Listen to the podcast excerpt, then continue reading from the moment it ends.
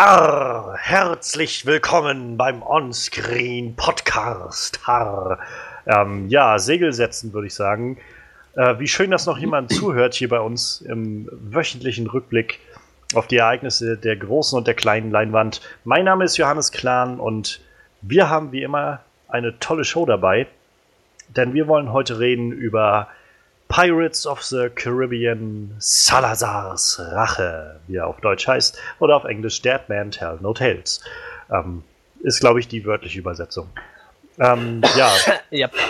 da, dazu haben wir natürlich auch noch News, wie eigentlich auch jede Woche. Und wir wollen heute reden über den ersten vollen Trailer zur neuen Game of Thrones Staffel. Das wird schon wieder äh, sehr, sehr intensiv, glaube ich. Also mein Blutdruck ist irgendwie bei der Decke.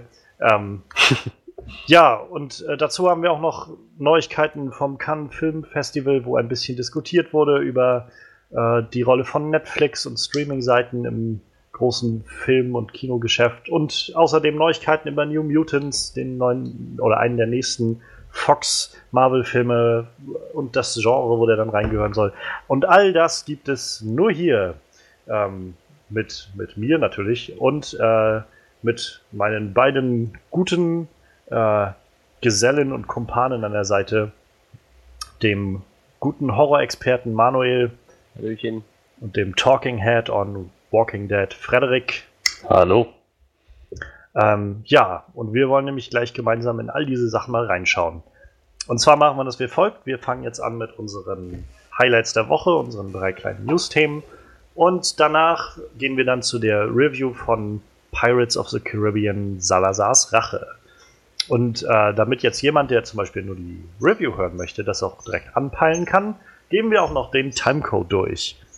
Der kommt nämlich jetzt, denn wir fangen an mit dieser Review bei eine Stunde, 8 Minuten und 18 Sekunden.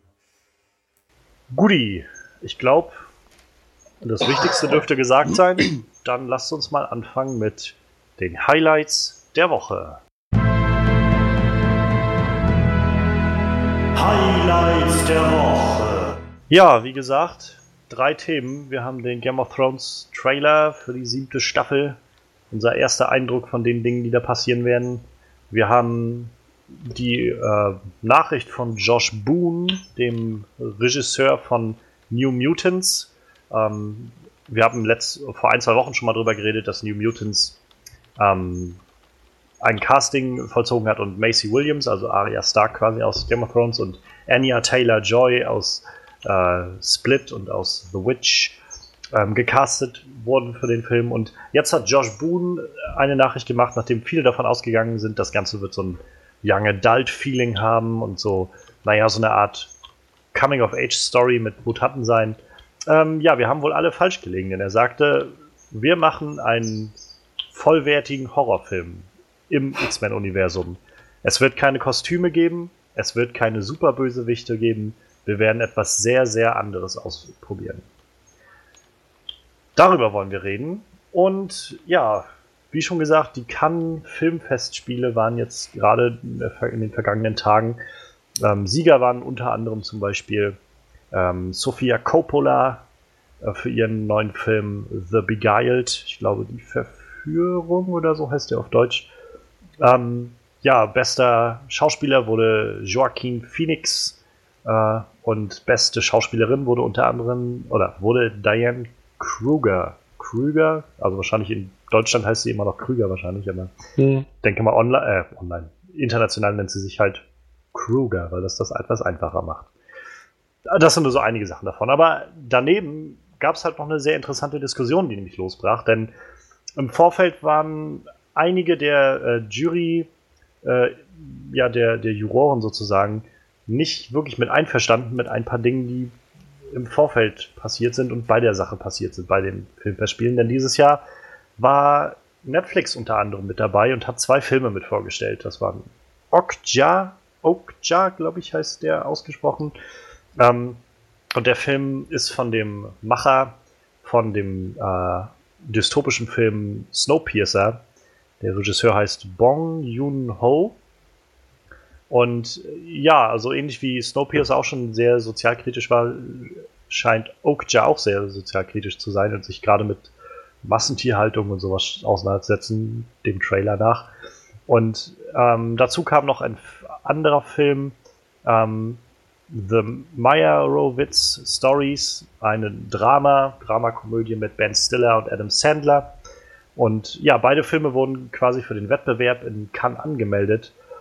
Und es brach eine recht große Debatte darüber aus, ob das zulässig ist, ob man das machen sollte, ob man Filme, die eigentlich nicht im Kino laufen, ähm, tatsächlich zeigen sollte. Und das hängt halt auch viel damit zusammen, dass es eigene Gesetze in Frankreich gibt, die das regeln, wie lange es dauert, bis ein Film äh, nach einem Screening im Kino auch dann gezeigt werden kann, im Stream und solche Sachen. Und eine sehr große Debatte, die losgetreten ist, hat Netflix mit seinen Produktionen einen Platz zwischen den großen Sachen auf der Kinoleinwand und darüber wollen wir auch ein bisschen reden.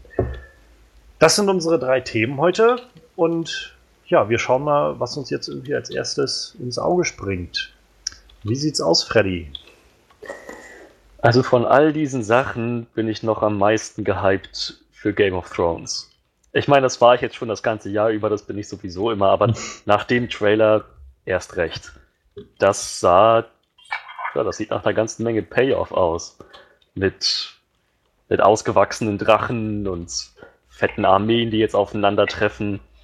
Das sah schon echt, naja, schon echt fast ein bisschen furchteinflößend aus, wenn ich meine, das ist das, worauf jetzt die Serie seit Jahren hingearbeitet ja. hat. Und jetzt trifft das alles so aufeinander. Ich glaube, das wird sehr intensiv.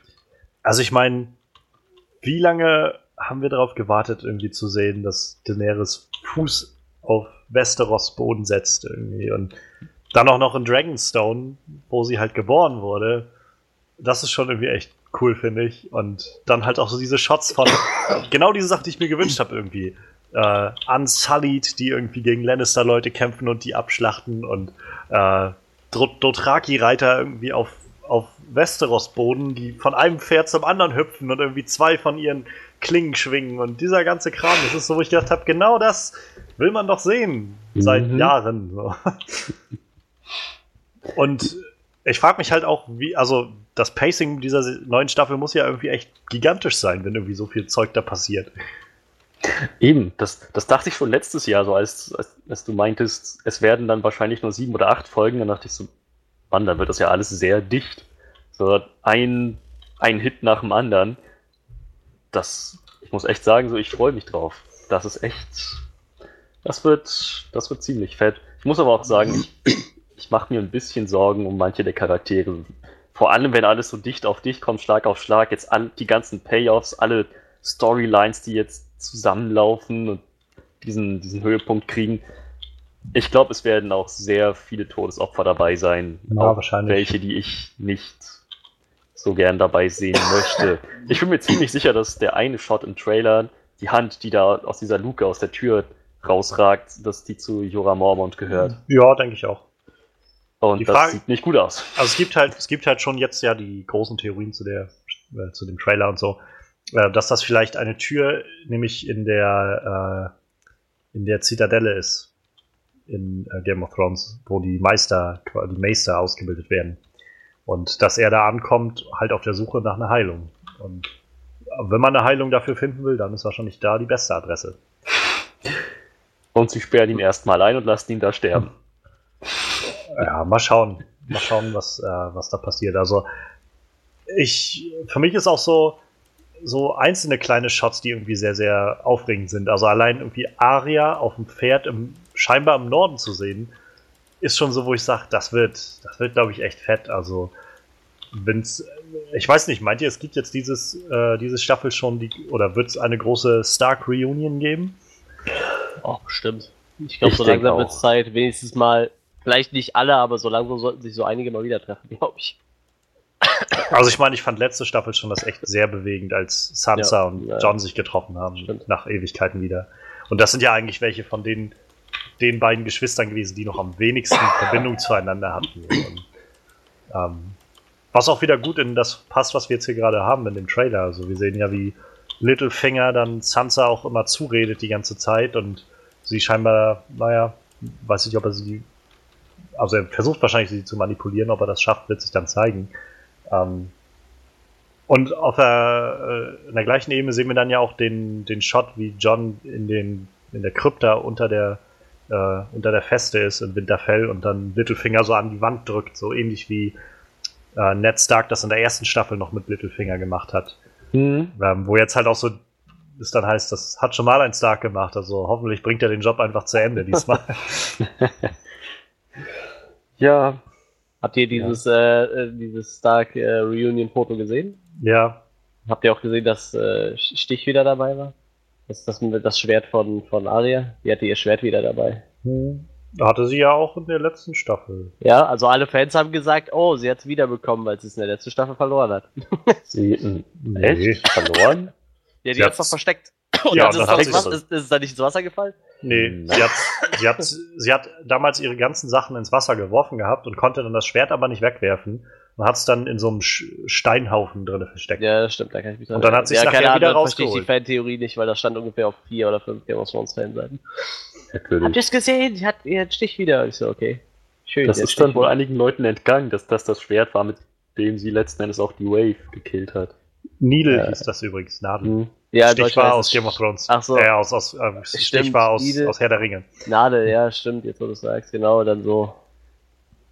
Egal. Muss ich immer, wenn ich Stich höre, muss ich mal gleich an dieses Zitat aus Herr der Ringe denken, wenn, äh, wenn, wenn Frodo Gollum so festhält am Hals und ihm so das Schwert vor den, oder ist ja eigentlich nur ein Kurzschwert, irgendwie so vor die Kehle hält und sagt, und das ist Stich. Du hast es schon einmal gesehen. Tja, ich finde es auch ziemlich ziemlich cool eigentlich. Fast schon ein bisschen, fast schon ein bisschen merkwürdig, dass sie, so wie der Trailer geschnitten ist, das so getimed haben, dass Cersei eben sagt, ne, ja. also Feinde im Osten, Daenerys, Feinde im Westen, wahrscheinlich Euron, Greyjoy. Ja, das war das Schiff. War, war auf jeden Fall ein Greyjoy-Schiff mit dem, mit dem Kraken drauf. Feinde im Süden waren dann die Martells, Sandschlangen. Und Feinde im Norden waren dann nicht John und die, die Wildlinge und die Nordmänner, sondern einfach nur Aria auf dem Pferd.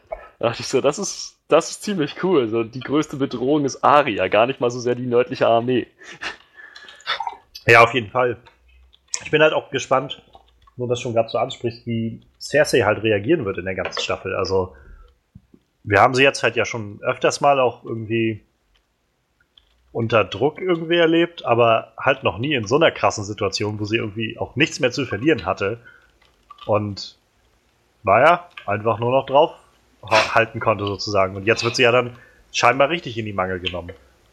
Ja, ich glaube, da wird auch nicht mehr so viel zum Draufhalten sein. Ich meine, sie wird doch wahrscheinlich einfach nur von, von allen ziemlich gehörig fertig gemacht. Und. Naja, die Frage ist halt, äh, die ich mir dazu stelle, also die werden ja jetzt nicht quasi so einen, so einen Mehrfrontenkrieg eröffnen. Das rat, also glaube ich mal nicht, wenn dann vielleicht im Süden und im Osten. Aber ich rate mal, dass, ähm, also John wird sich dafür, glaube ich, nicht interessieren, jetzt in den Süden zu ziehen. Der wird eher versuchen, halt, naja, nach Norden hin was zu machen gegen die weißen Wanderer. Ja. Und äh, Euron ist halt die Frage, also in welche, wie der damit reinspielt, weil der wird ja irgendwie auch sein eigenes Ding da noch fahren wollen. Ähm, bin ich gespannt. Also wie das alles dann zusammenkommt. Das stimmt. Vor allem freue ich mich auf, auf ein Wiedersehen zwischen Cersei und Jamie auf der einen Seite und Tyrion auf der anderen Seite. Hand der Königin, der feindlichen Königin, die jetzt das Reich Stimmt, erobern ja. wird. Das ist, das ist so eine Sache, wo ich denke, das wird so köstlich sein, das mitzuerleben. Beide, also erstmal Cerseis Reaktion, weil das ist ja, das ist so ziemlich die ultimative Erniedrigung für sie. Und Jamies Reaktion, weil das bei ihm noch komplizierter ist. Ja das letzte, was ich von ihm gehört habe, was er über Tyrion gesagt hat, hat er zu Bronn gesagt und meinte ja, wenn ich ihn das nächste Mal wiedersehe, dann werde ich ihn in Stücke hauen. Er hat meinen Vater getötet. Und nur ist ja die Frage, wie wörtlich meinte er das und ist da noch irgendwie Zuneigung für seinen Bruder? Das ist, das ist halt eine Sache, auf die ich mich sehr freue. Ich hoffe, das passiert ja. diese Staffel. In, in der Serie äh, ist es halt noch ein bisschen anders gewesen als im Buch. Also da im Buch war das schon, also der Abschied zwischen den beiden war nicht so herzlich, wie er jetzt in dem in der Serie war. Da gab es halt schon da so eine Vorgeschichte, die halt, äh, naja, dieses Ab, diesen Abschied sehr, sehr krass gestaltet hat. Wo halt da auch schon so Morddrohungen so um die Ohren flogen. also, ich bin halt auch gespannt, wie, wie sich das darstellt. Ich meine, ich bin auch, ich weiß noch nicht, ob ich das jetzt schon diese Staffel erwarte, dass, dass ähm, Tyrion wieder auf Jamie trifft und die anderen. Oder ob das vielleicht erst dann in der letzten Staffel passieren wird. Wenn es dann überhaupt passiert, wer weiß, aber. Ähm, ich hoffe es. Ja, ich halt auch. Aber es ist halt immer schwierig, das bei dieser Serie so vorherzusehen. ähm, da, und ja, also ich bin, bin auch gespannt, wie sie jetzt. Naja, sie bereiten ja gerade vor, dass es jetzt erstmal nochmal zum großen, großen Aufeinandertreffen der Menschen kommen wird. Ähm, aber auf der anderen Seite hören wir halt auch selbst ähm, Davos davon reden, dass er sagt, naja, wenn wir so weitermachen, dann spielt das nachher keine Rolle mehr, welches Skelett irgendwie auf dem mhm. eisernen Thron sitzt. Und ja, also das finde ich irgendwie sehr, sehr gut angegeben, weil das genau das darstellt, was irgendwie eigentlich das Problem ist, nämlich die Leute, also die weißen Wanderer, die da kommen. Und ähm, naja, ich bin gespannt, wie weit sie das halt noch vorantreiben werden. Also wir sehen ja in dem Trailer wenigstens diesen einen Shot von diesen Leuten, die dieser kleinen Gruppe, die so durch dieses Schneegestöber kurz läuft, dann sieht man so den Shot von oben. Ähm, und interessanterweise gibt es halt so, ist ja irgendwie nicht lang dieser Shot, der ist irgendwie eine Sekunde oder so zu sehen. Aber jemand hat halt dann ein Standbild da gemacht und es ist sehr klar zu sehen, dass einer dieser Leute, also auch nur einer dieser Leute, einen Kriegshammer in der Hand hält. Ja. Was halt wieder sehr, sehr stark untermauert, dass Gendry wohl zurückkommen wird.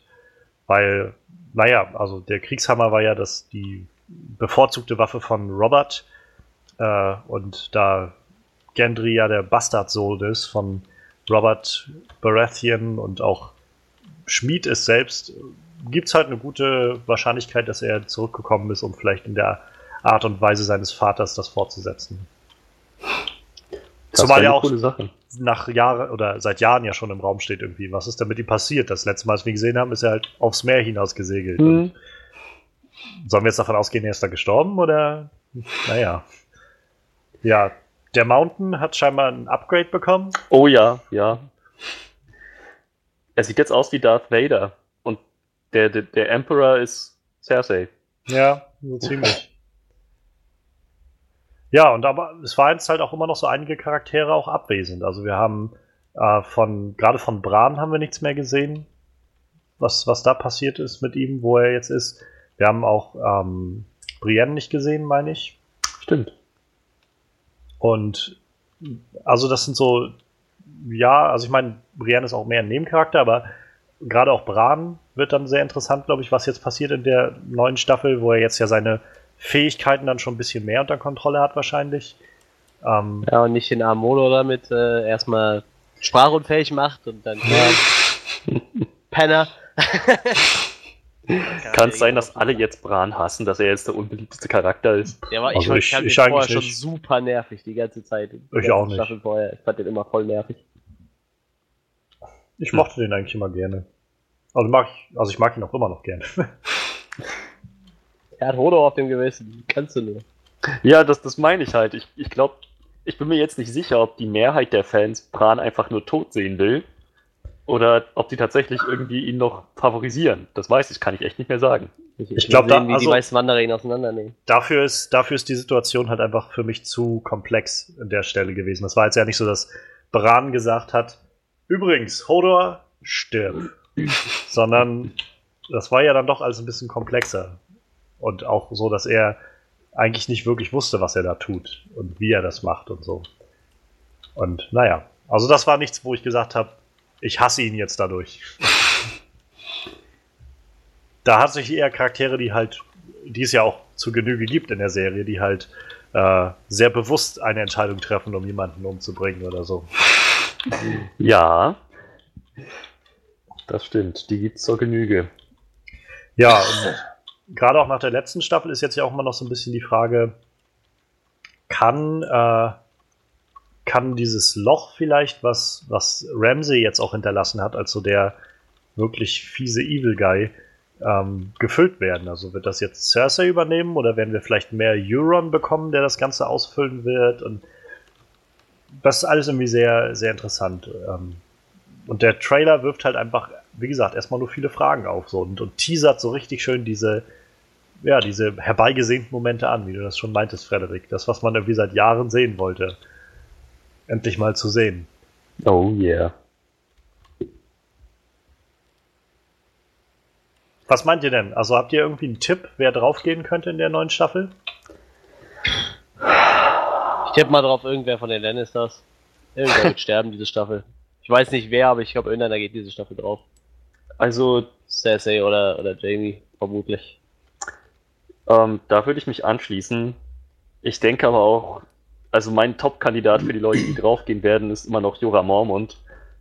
Von allem, was ich bisher in der Serie gesehen habe, mag Game of Thrones das sehr gerne, irgendwie so ein rundes Ende vorzubereiten und dann den Charakter einfach umzubringen.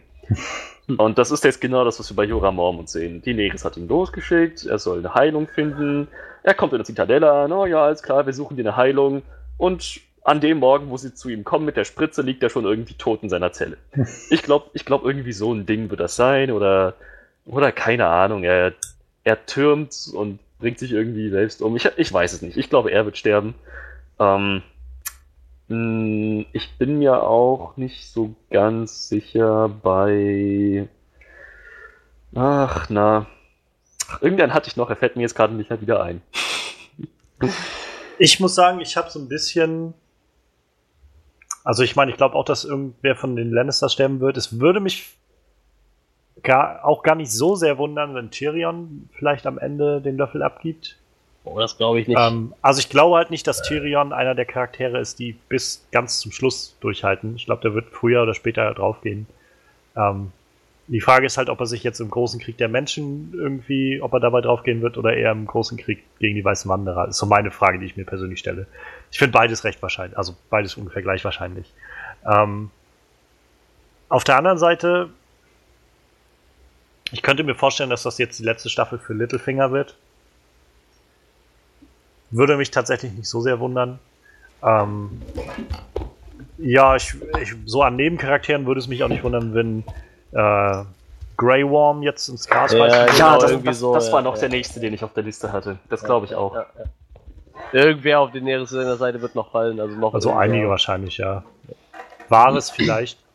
Könnte, könnte ich mir auch vorstellen. Und ja, ich weiß nicht, also ich habe so einfach so einen inneren ich weiß nicht, so einen inneren äh, Impuls, der mir sagt, es geht ähm, Brienne schon viel zu lange so gut. Das ist eigentlich nie ein gutes Zeichen. Können wir denn davon ausgehen, dass Daenerys und John bis zum Schluss noch stehen? Also ich, also ich meine, ich könnte mir, ich glaube, es gibt tausend Theorien dazu, aber meine, meine Meinung dazu wäre wahrscheinlich in der Art und Weise, wie die Bücher geschrieben sind, und das ist schon immer schwer, das vorherzusagen. Also ich meine, die sind schon sehr unberechenbar geschrieben und auch die Serie ist dadurch sehr unberechenbar, aber ich würde mir, ich würde tatsächlich damit rechnen, dass beide schon durchhalten, auch bis zur letzten Staffel. Und also einer von beiden oder beide quasi im finalen Kampf irgendwie draufgehen werden. Ich glaube, John wahrscheinlich sowieso, weil er auch nur noch so ein, naja, totes Skelett irgendwie ist, äh, das, das wiedergekommen ist und naja, das war's auch. Es ist ja letztendlich so wie äh, wie, wie Barrick Dondarrion das gesagt hat. So, es ist ein, man kommt jedes Mal mit weniger zurück. Ja, aber nicht mit viel weniger, ein Stückchen weniger. Er ist aber trotzdem kein wirklich natürlich lebender Mensch mehr. Und ich glaube nicht, dass sie ganz am Schluss jemanden auf den Thron, auf dem Thron sitzen haben werden, der, äh, der ja quasi, er kann ja jetzt nicht mehr altern oder so. Was? Der einfach nur, naja, er ist technisch tot. So. Ich dachte, er hat einfach, er macht einfach da weiter, wo er aufgehört hat. Er hat ja, so kam mir seine, das eigentlich auch vorher. Also seine, äh, ich weiß es jetzt nicht genau, aber seine, das würde ja dann heißen, dass sein Körper immer noch genauso funktionieren müsste wie ein normaler Körper. Aber ja. dadurch, dass, dadurch, dass er trotzdem immer noch 20 Stichwunden oder sowas im Bauch hat und seine Organe zerfetzt sein dürften, glaube ich das nämlich nicht. Also ich glaube, das sind nur noch Narben. Ich glaube, die inneren Verletzungen sind verheilt. Derek Dondarians Auge ist aber nicht wiedergekommen. Genauso wie halt viele andere Sachen von ihm nicht mehr ganz so funktionstüchtig waren. Echt? Zum Beispiel? Also ich meine, dass er sich halt nicht mehr so gut bewegen konnte wie früher und halt sein Auge ist halt auch weg. Naja, wie gesagt, das, das würde ich halt als Narbe zählen. Auge weg zählt als Narbe, aber. Naja, also der, hat, der, der Mountain, ich weiß nicht, der Mountain oder der, der Hund, ich weiß nicht, ich glaube, der Mountain war das, hat ihm, ähm, ja, ich glaube, das war der Mountain, hat ihm ein Messer direkt ins Auge gesteckt. Also, das war nicht einfach mal so, so wie bei Tyrion, so knapp übers Gesicht, sondern das war so Full Frontal Messer ins Auge. Also so, dass so klang es jedenfalls auch, das Hirn wahrscheinlich kaputt gegangen sein müsste, so tief wie so ein Messer da reingeht. Ja, aber wenn sein Hirn nicht funktioniert, dann dürfte er auch nicht, dann dürfte er auch nicht leben. Ich das ist ja genau das, was ich meine. Das ist einfach, in diesem Punkt ist es, glaube ich, einfach nur noch diese, in Anführungszeichen, göttliche Macht, die diese Leute am Leben erhält. Es sind halt nur noch diese, diese Vessels, diese äh, Gefäße sozusagen für den, den Gott, der da irgendwas mit denen vorhat oder sowas. Ja, so interpretiere ich, mein, ich das jedenfalls. Aber John und Barrick und die haben doch weiterhin noch gegessen und getrunken, sind aufs Klo gegangen, haben geschlafen. Die Körperfunktionen sind ja noch da. Ist ja nicht so, als wären die jetzt irgendwie Vampire oder sowas. Ich weiß gerade nicht, ob ich John in der letzten Staffel gegessen, also gesehen habe, dass er gegessen hat. Wird denn in den Büchern irgendwas über Barrick Dondarrion gesagt? Puh, gut möglich. Ich weiß es jetzt nicht mehr, aber es ist gut möglich. Also ich, ich glaube halt, dass es sehr auf seiner sehr unnatürlichen Ebene passiert, was da passiert. Ich, also für mich war, war das jetzt halt nicht wie so ein Respawn oder so. So habe ich es nie verstanden. Hm. Halt auch schon, wie gesagt, schon so eine so eine Abänderung von dem Wesen, was da passiert und irgendwas sehr Unnatürliches. Und, ähm, es ist halt nicht natürlich, dass jemand, der 20 Messerstiche oder so in den Bauch bekommen hat, auf einmal wieder durch die Gegend läuft. So, als wenn nichts passiert wäre. Naja, natürlich ist es nicht, aber ich würde das. Ich, ich schieb diese, diese Wiederbringungskräfte des Herrn des Lichts einfach auf extrem gute Heilung. So, es bleiben nur oberflächliche Wunden zurück. Das Auge fehlt, aber das Hirn ist intakt. Ähm, so, die Haut über, über dem Magen ist immer noch mit Narben über, über, übersät, aber der Magen ist intakt. Ja, also ich habe es halt nicht als Heilung verstanden in dem Sinne. Ich habe es halt eher verstanden. John hat, ähm, als Sansa ihn besucht hat auf der Schwarzen Feste gemacht, bei, dem, bei der Stark Reunion, haben sie beide Bier getrunken. Mag sein. Überzeugt mich trotzdem nicht. Also, also äh, Melisandre hat in der zweiten Staffel auch kein Amulett um den Hals getragen und war trotzdem äh, nicht die alte schrumpelige Hexe. Ähm, worauf möchtest du damit hinaus? Naja, worauf ich hinaus will, ist, dass es auch bei Game of Thrones, glaube ich, mal so Kontinuitätssachen gibt, die Ach sie so, dann einfach okay. nicht bedenken. Ja. Und ich weiß auch gar nicht, ob sie das für sich geklärt haben, was mit John ist. Also, ob der jetzt, ich sag mal ganz ehrlich, also ganz einfach, wenn er halt wirklich, wenn schon feststeht, dass er irgendwann nächste Staffel im finalen Kampf draufgehen wird, dann werden die sich wahrscheinlich jetzt nicht die Mühe machen zu sagen, oder sich einen Kopf darüber machen, was das jetzt überhaupt heißt, welchen Status er jetzt angenommen hat bei den Lebenden. So. Sondern das wird dann einfach nur, okay, er ist jetzt wieder da und kämpft jetzt halt bis zu seinem finalen Ende. Hm. Meine Meinung. Es gibt aber bei Game of Thrones wie immer tausend Theorien, die irgendwie alle kollidieren. Und alle Gegenteiliges behaupten. Also. Gibt ja auch immer noch Theorien, die sagen, dass Ned Stark gar nicht tot ist oder sowas. Okay, aber das ist doch wirklich lächerlich, oder? Ich ja, mein, ja. Also finde ich schon, aber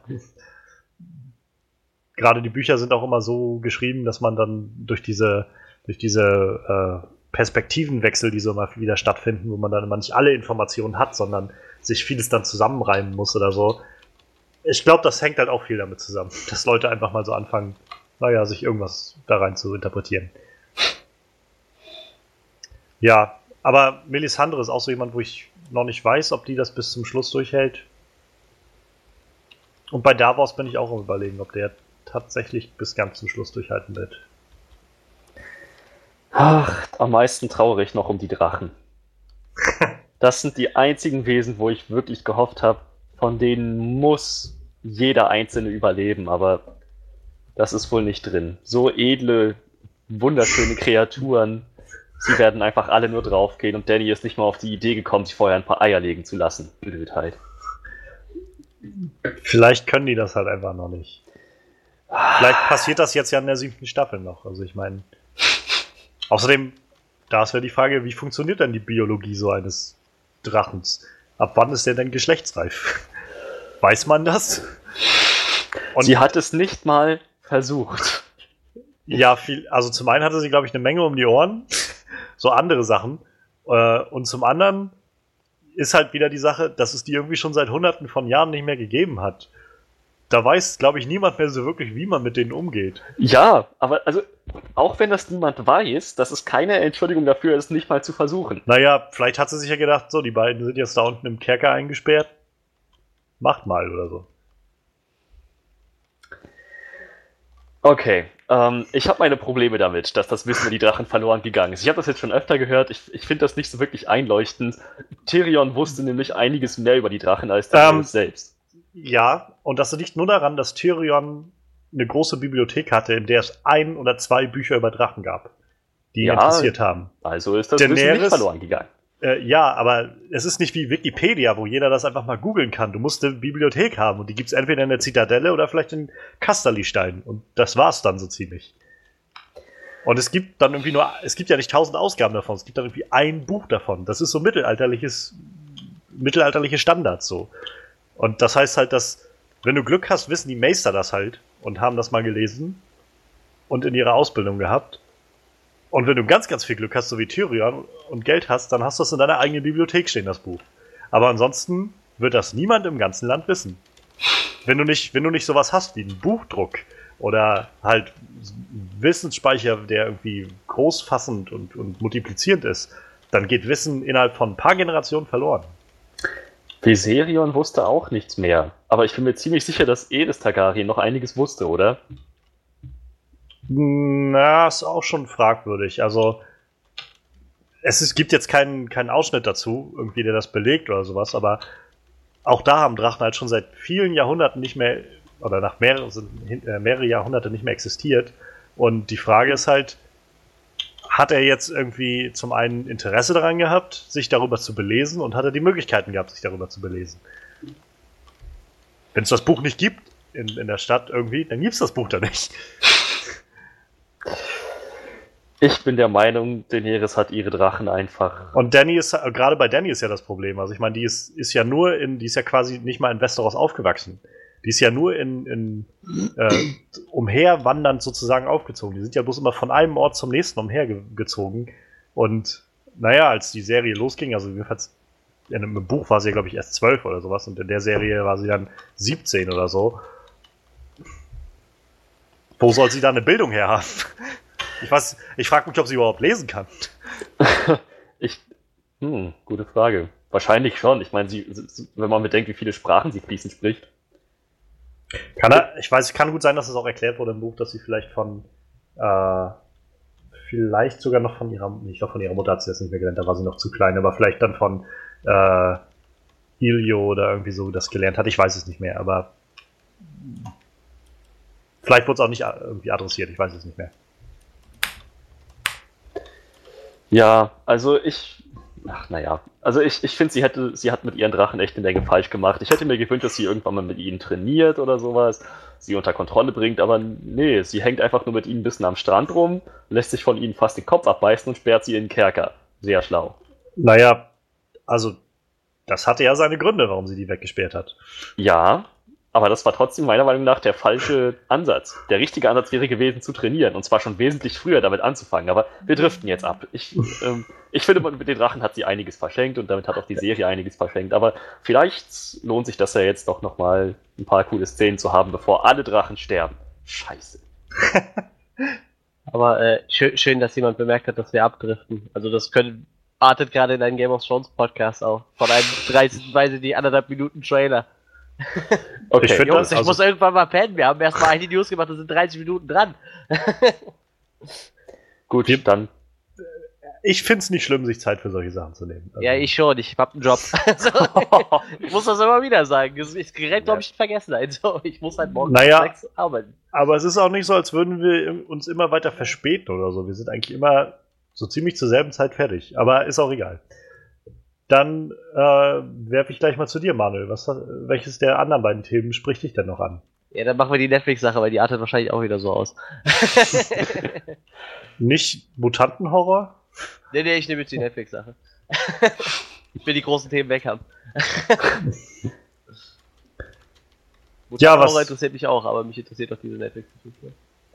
Was, also was meinst du dazu? Ist das, also um das vielleicht nochmal kurz zusammenzufassen, ähm, der Hintergrund dieser ganzen Geschichte war halt, wie gesagt, Netflix hat zwei ähm, Filme zum Wettbewerb angemeldet und es gibt viele Stimmen, die gesagt haben, das ist irgendwie nicht fair gegenüber anderen Wettbewerbteilnehmern. Da geht es nämlich darum, dass man wirklich Kinofilme zelebriert und, und auch bewertet. Und das heißt, sie müssen auch im Kino kommen, so wie jeder andere Film auch. Netflix für äh, seine Verhältnisse hat dann aber gesagt, mh, hm, wir, wir sehen irgendwie gerade nicht ein, dass wir die Sachen im Kino zeigen. Schon gar nicht, also in Frankreich, das ist halt so irgendwie diese, dieser Gedanke, den die Franzosen da haben. Und äh, das hängt vor allem mit, den, mit der Gesetzgebung in Frankreich zusammen. Es gibt nämlich ein Gesetz, was sehr strikt regelt, wie ähm, Filme quasi im Kino erscheinen und danach dann in anderen Medien. Wenn ein Ki Film im Kino gebracht wird, ähm, gibt es eine strikt festgelegte Zeit äh, von vier Monaten, nachdem das Ganze quasi online irgendwo, wie bei Amazon, wenn du dann irgendwie so einen Film direkt irgendwo kaufst, da so Video on Demand, nach vier Monaten darfst du das machen, nach zehn Monaten darf der im Pay-TV, Kabelfernsehen kommen und nach 22 Monaten dann im Free-TV und erst nach 36 Monaten, also nach drei Jahren, äh, dürfte er dann in Frankreich quasi im Streaming-Angebot sein. Da Netflix sich aber auf Streaming spezialisiert, irgendwie nachvollziehbar, dass sie sagen, ja, nee, das wollen wir nicht.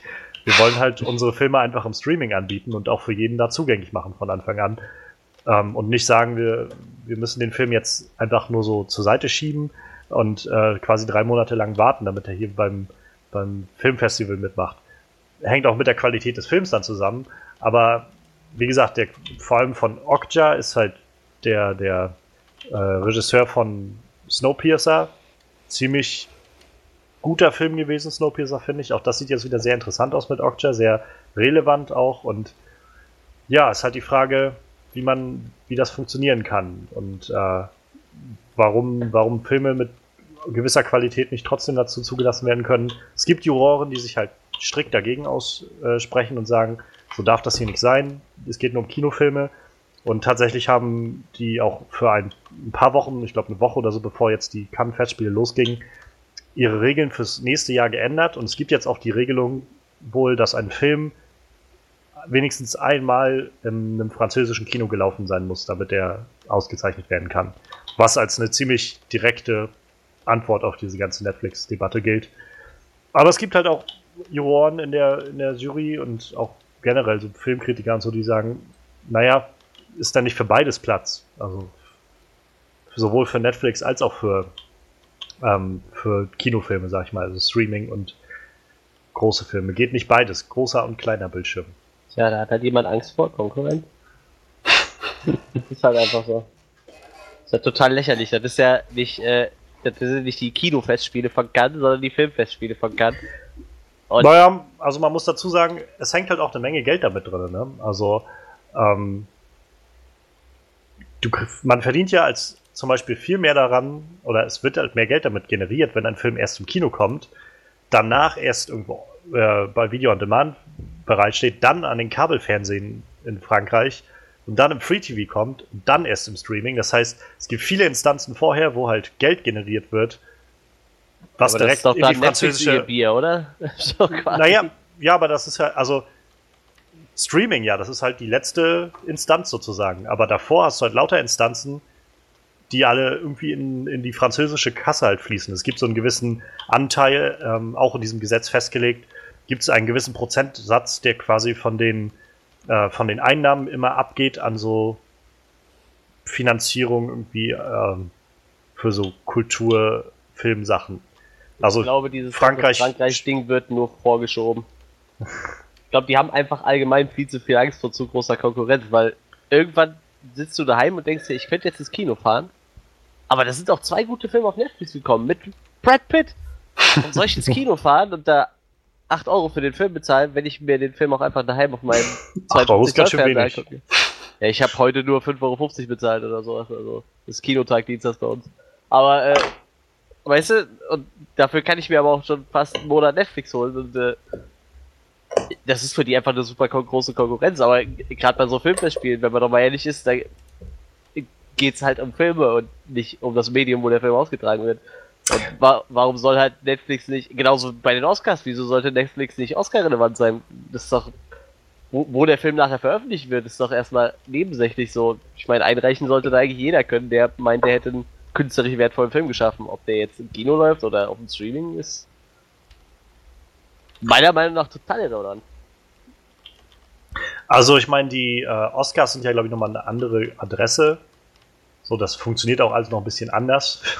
Da geht es halt vor allem um generell irgendwie so ziemlich alle Filme, die irgendwo in Amerika laufen, halt im Kino. Und von denen wird dann ja so eine Auswahl getroffen. Und, Aber ich glaube, Ähm. selbst da, war, war da nicht irgendwo Netflix schon mit drin dieses Jahr? äh, Nee, bei, es war, ja, ja, das sie hatten, sie hatten, äh, sie hatten, glaube ich, eine Doku mit dabei. Aber irgendwie sowas. in Amerika gibt es halt nicht, glaube ich, diese Gesetzgebung, dass du irgendwie drei Jahre warten musst. Die haben halt diese Doku dann auch im Kino gebracht. Und äh, wenn es dann bloß mal ein Kino oder irgendwie zehn Kinos an einem Tag sind in Amerika oder sowas, zählt das halt trotzdem.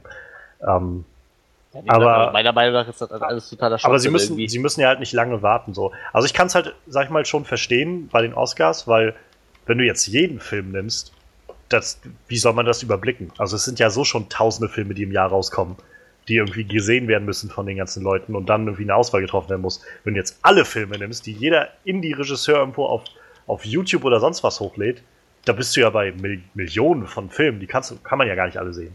Also die Regelung kann ich schon verstehen, nur halt in der Kombination, wie die Gesetzgebung da in Frankreich ist, ist das schon sehr interessant. Also ähm, gerade diese Nummer mit diesem 36 Monate Warten ist schon ziemlich krass. Es gibt halt auch ähm, ähm, es gibt halt auch schon lang, länger Stimmen in, in Frankreich wohl, die halt auch sagen, es wäre einfach so langsam mal Zeit, das ein bisschen zu verändern. Das Problem ist wohl einfach nur, naja, das ist halt ein sehr komplexes System und so wie sie es jetzt gerade eingefädelt haben, läuft es erstmal. Wenn man jetzt, wenn sie jetzt anfangen, wieder das bisschen in die Feineinstellung da reinzugehen und ein bisschen Sachen abzuändern, dann wird das heißen, dass sie jetzt erstmal wieder einem längeren Zeitraum gegenüberstellen, wo es wieder Probleme geben wird. Und jetzt fließt halt das Geld gerade erstmal rein. Ja, und bald nicht mehr, weil dann Netflix äh, zu große Konkurrenz ist. Also ich, finde seh- halt, also ich muss ganz ehrlich sagen, also das Kino wird irgendwann, das wird noch was dauern, wird immer kleiner werden so. das auf jeden Fall, da stimme ich dir zu. Also ich glaube auch, dass es irgendwo diese Bewegung geben wird, aber ich glaube halt nicht, dass Kino vergehen wird. Nee, glaub, dafür- das nicht. Da haben halt die Leute auch irgendwie recht wieder, die in der Jury da sitzen und sagen, naja, es ist halt doch noch eine eigene Erfahrung, wenn du halt sowas im Kino siehst. Und da stimme ich auch völlig zu. Also ich finde, es ist doch ein großer Unterschied, wenn ich, wenn ich im Kino sitze und auch irgendwie so eine, ne, nicht ohne mal viel mit den anderen Leuten zu reden, es ist doch irgendwie so eine Gemeinschaftserfahrung, finde ich. Hm. Ähm, und selbst Filme, die ich dann halt nicht so toll finde, also machen, haben dann irgendwie nochmal einen ganz anderen Reiz und einen anderen Wert irgendwie. Und auch generell bleiben Filme ganz anders bei mir hängen und berühren mich ganz anders, wenn ich sie irgendwie im Kino sehe, als wenn ich sie zu Hause sehe. Ähm, nichtsdestotrotz finde ich halt, dass, dass beides irgendwie Berechtigung hat. Und ähm, äh, ich finde halt auch, also in dem stimme ich dir auch zu, Manuel, das ist so ein, naja, geht es nicht eigentlich hauptsächlich um den Film wirklich? Also, wenn, und wenn jetzt ein Regisseur wie halt der Bong Joon-ho einen guten Film gemacht hat, sollte man das nicht würdigen. Also es ist ja jetzt nicht so, als ob das irgendwie äh, gegen sonst welche, welche Regelungen verstößt oder so. Es ist einfach nur, die haben den da angemeldet als, als Wettbewerbsteilnehmer und die haben halt gesagt, ja, nee, eigentlich ist das kein, kein wirklicher, äh, kein wirklicher Kinofilm. Also eigentlich geht das so theoretisch nicht. Und um da jetzt nochmal ganz sicher zu gehen, haben sie halt extra nochmal das abgeändert, damit es ab nächsten Jahr dann auch wirklich so ist. Das heißt, sie haben quasi äh, so für Netflix und so schon alles dicht gemacht.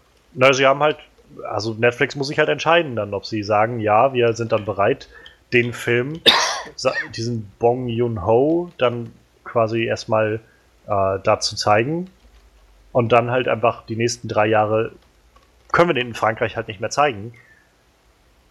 Das ist halt die Frage, ob sie da bereit sind, das zu tun. Werden werden die machen, glaube ich nicht. Ich glaube, so wichtig kann ihnen das nicht sein. Also die Frage ist halt auch immer, wie viele Abonnenten hat Netflix in Frankreich? Es werden wahrscheinlich nicht wenig sein. Ich meine, Frankreich ist irgendwie eines der größten Länder hier in Europa und äh, da wird sich sicherlich einiges von generieren, aber ist halt jetzt auch kein Vergleich zu den Zahlen, die sie in Amerika haben, aber naja, andererseits finanziert Netflix auch unglaublich viel, ne? also die stecken unglaublich viel Geld in ihr ganzes Programm und ist dann auch irgendwie nicht gerecht oder bisschen, bisschen nachvollziehbar, wenn sie sagen, ja, wir wollen auch irgendwo, dass sich das auszahlt, was wir da tun. Was meinst du denn, Freddy? Ist das irgendwie. Meinst du, das Kino wird irgendwie kaputt gehen, wenn Netflix anfängt, Filme auf Festivals zu zeigen? Oder? Ich glaube nicht. Ich glaube aber, Kino wird sein Format vielleicht ein bisschen ändern müssen. Wenn es wirklich diese, also die, die Essenz davon ist jetzt zusammen mit anderen Menschen auf einer großen Leinwand mit einem geilen Soundsystem einen Film zu gucken. Ja, und das hast du fast in keinem Kino, weil die Soundsysteme sind fast immer schlecht. Sie sind auf jeden Fall besser als die 2.1 Systeme, die man vor dem Monitor zu Hause hat. Ja, das stimmt schon, aber wenn du ein gutes 5.1-System hast, da kommt ein Kino nicht mehr dran. Aber die Leinwand ist größer und du hast andere Menschen. Hm. Ja, super, die dann Popcorn essen und mich mit Chips vollkrümeln und äh, lachen und husten und nerven. Du siehst das viel zu negativ. Nee, ich, ich bin mittlerweile echt schon, also langsam merke ich so, dass ich so Richtung äh, schon gegens Kino wetter so. Also wie gesagt, die Soundqualität vom Kino fand ich eigentlich schon lange nicht mehr gut. Und wie gesagt, diese ganzen Menschen drum, die nerven mich einfach. Und vor allem, ich fahre halt mittlerweile fast immer allein ins Kino und deshalb habe ich auch kein so, so kannst nicht, ich habe niemanden zum Austausch und sitze dann halt einfach und denke mir so, ja, du könntest halt jetzt auch schön zu Hause auf der Couch gucken, so irgendwie. Da säße ich gerade lieber irgendwie. Ich weiß nicht, also mittlerweile, also ich Ah, würde ich- das Kino gerade nicht vermissen, glaube ich, wenn ich die Ich weiß, hätte, ich weiß nicht, ich, ich würde es schon vermissen. Also ich muss sagen, ich habe mich auch echt in, im letzten Jahr besonders dann auch dran gewöhnt, irgendwie ins Kino zu gehen und ähm, mich dann auch irgendwie, also für mich ist das trotzdem immer noch so eine Erfahrung, ins Kino zu gehen und auch einfach so ein, mich auch voll und ganz jetzt gerade mal sowas, so einem Film widmen zu können. In so einer ganz besonderen Art und Weise. Wenn ich jetzt zu Hause mir irgendwie einen Film anmache, dann ist das immer noch ein anderes Gefühl für mich. Dann habe ich halt auch immer diese, ich weiß nicht, dann hat das nicht so diese, diese Wertigkeit, die ich, die ich glaube ich, dadurch habe, wenn ich das im Kino sehe. Und ich muss dafür auch gar nicht zwingend unbedingt mit wem anders im Kino sein. Also ich meine, ich genieße es viel mehr, wenn noch mehr Leute da sind. Aber ich habe auch alleine irgendwie Spaß da drin. Und also ich war vor zwei, drei Wochen war ich bei Free Fire im Kino. Alleine, weil auch irgendwie dann niemand weiter Lust oder Zeit hatte. Und ich hatte trotzdem irgendwie eine gute Zeit da. Also auch einfach mit den anderen Leuten, die irgendwie im Kino waren. So ohne, dass man sich jetzt kannte oder dass ich mit denen viel geredet habe, aber einfach nur gemeinsam gerade da zu sitzen, an denselben Stellen lachen zu können oder irgendwie einfach mal so ein Wow, was war das jetzt gerade? Wo du so merkst, irgendwie alle haben gerade so diese gleiche Reaktion. Das war sowas, wo ich gedacht habe, das hat mich schon bewegt irgendwie. Also das, das, das macht halt schon irgendwie einen Film dann auch nochmal aus und gibt ihm eine andere Dimension, finde ich. Das gleiche hatte ich bei äh, The Shallows letztes Jahr. Da war ich auch alleine im Kino. Und das war auch so eine krasse Erfahrung irgendwie, dieser sehr intensive Film, so mit einem ganzen Publikum, die alle auch so intensiv waren. Und es wurde halt irgendwie schon so eine Gruppenaktivität für mich daraus. Ja, kann ich bestätigen. Also, wenn man, also es, es gibt halt weiterhin, es wird immer weiter Leute geben, die dieses Gefühl zu schätzen wissen. Deswegen denke ich halt nur, dass Kinos vielleicht was an ihrem Marketing verändern müssten. Ich glaube echt nicht, dass so in Zeiten, wo Netflix und Maxdome und Sky und HBO Go, was weiß ich nicht, alles aus dem Boden sprießt, Amazon Prime Video, dass sich da noch solche horrenden Kinopreise halten können. Ich glaube, dann, damit das echt lukrativ bleibt, müssen die dann sich auch preislich anpassen und sagen, gut, die, die Streaming-Seiten bieten zig Filme für 10 Euro im Monat an.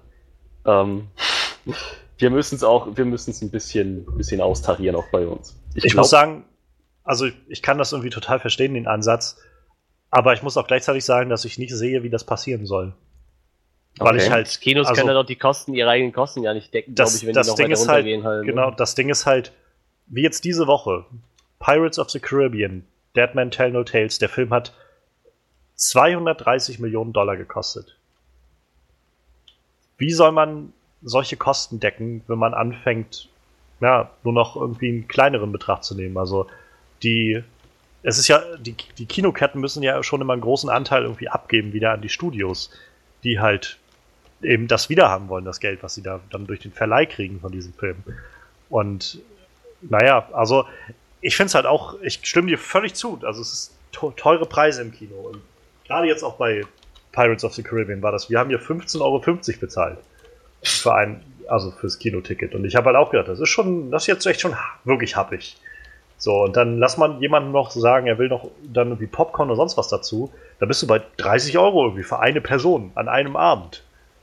Meine Fresse, was die Kinos hat.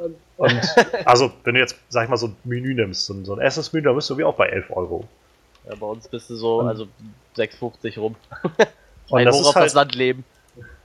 Und das ist halt, wo ich dann denke, das, das ist schon. Ich, ich kann total verstehen, ich bin da auch irgendwie so, dass ich sage, das ist, kann doch eigentlich nicht sein, das ist doch so teuer, aber wie gesagt, ich weiß nicht, wie es gehen soll. Also die Kinolandschaft hat sich, glaube ich, auch einfach so verändert. Es gibt auch keine, keine so Middle-Budget-Filme mehr. Es gibt nur noch diese Low-Budget-Filme, so wie jetzt Get Out oder sowas, wo, wo der Regisseur kriegt irgendwie ein Budget, was so maximal bis so, weiß ich nicht, 10 Millionen Dollar oder ach, nicht mal, so 5 bis 6 Millionen Dollar oder sowas geht. geht. Ähm, und das sind dann meistens irgendwelche Dramas oder irgendwelche Horrorfilme oder so.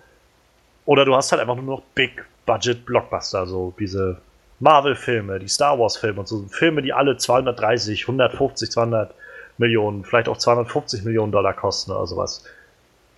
Und ich meine, die Filme brauchen ja auch irgendwie das Geld. Ich meine, ich, wenn ich mir jetzt ähm, Avengers oder sowas ansehe, man merkt ja auch irgendwo, wo das Geld dahin fließt bei den vielen Effekten und den vielen, die teuren Stars, die da irgendwie dabei sind. Irgendwie, wenn dann einer von den Leuten schon 5 bis 10 Millionen Dollar oder sowas Budget bekommt, wenn nicht sogar mehr, so Robert Downey Jr. Klasse oder so.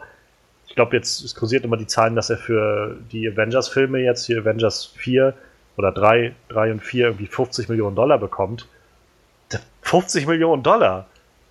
Das ist, das ist ungefähr das, weiß ich nicht, 50-fache oder das wenigstens 25-fache, was Get Out gekostet hat. Der Film!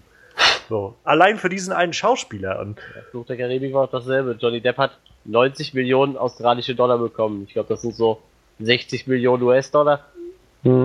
Nur damit er seine Rolle nochmal spielt. Also, wenn du mal überlegst, dass der Film, wie viel hat der gekostet? 230 Millionen. 230, ja? Hat dann 60 Millionen Johnny Depp allein gefressen. Also, das ist schon echt krass. So, dann Javier Bardem, sicherlich auch kein so günstiger Schauspieler. Der ist auch recht gefragt heutzutage. Geoffrey Rush, auch ziemlich hochkarätiger Schauspieler. Das sind so alles Leute, da wird investiert werden müssen. Und insofern, insofern wäre es vielleicht sogar gar nicht verkehrt, wenn man Netflix eher zugänglicher machen würde. Denn das sind ja eigentlich jetzt so diese, diese Streaming-Plattformen, das sind jetzt ja eigentlich diese, diese Spieler mitgeworden in diesem ganzen Ding, die halt diese Middle-Budget Produktionen so wirklich übernehmen in größeren Teilen, die jetzt halt diejenigen sind, die auch mal ein bisschen mehr für ihre Verhältnisse ausgeben, aber dabei immer noch nicht bei 100 Millionen angekommen sind für Filme oder sowas, sondern dann mal irgendwie für 30, 40 Millionen irgendwie so einen Film produzieren. Der halt, ja, so, so ein, weiß ich, in den 80er, 90ern gab es das ja ganz viel, so diese Produktion in dem Rahmen, wo dann irgendwie so deine, deine klassischen Arnold Schwarzenegger Actionfilme oder sowas hattest. Und ich meine, ich glaube damals, als, als äh, Waterworld rauskam mit, mit von und mit Kevin Costner, ähm, das war damals irgendwie der teuerste Film, den es bis dahin gab. Der hat irgendwie 250 Millionen Dollar gekostet oder sowas. Ein Blockbuster, so wirklicher Haus, äh, so, so, so, so eine wirkliche Hausnummer kostet heute generell so viel. So im Schnitt. Das ist schon. Ich meine, die Zeiten haben sich schon irgendwie, glaube ich, sehr geändert, was so das angeht. Und insofern kann ich halt auch nachvollziehen, wenn, wenn die Kinos immer mehr Probleme haben, das irgendwie sich über Wasser zu halten. Also die Filme die werden in ihrer Produktion und wahrscheinlich auch im Verleih dadurch immer teurer. Und gleichzeitig müssen sie die, Kinopreise anziehen, warum wahrscheinlich auch nicht mehr so viele Leute ins Kino gehen und dann wieder mehr Geld eingebracht werden muss, wodurch die Preise eigentlich noch mehr steigen. Und Marktwirtschaft ist schon echt was Bescheuertes irgendwie.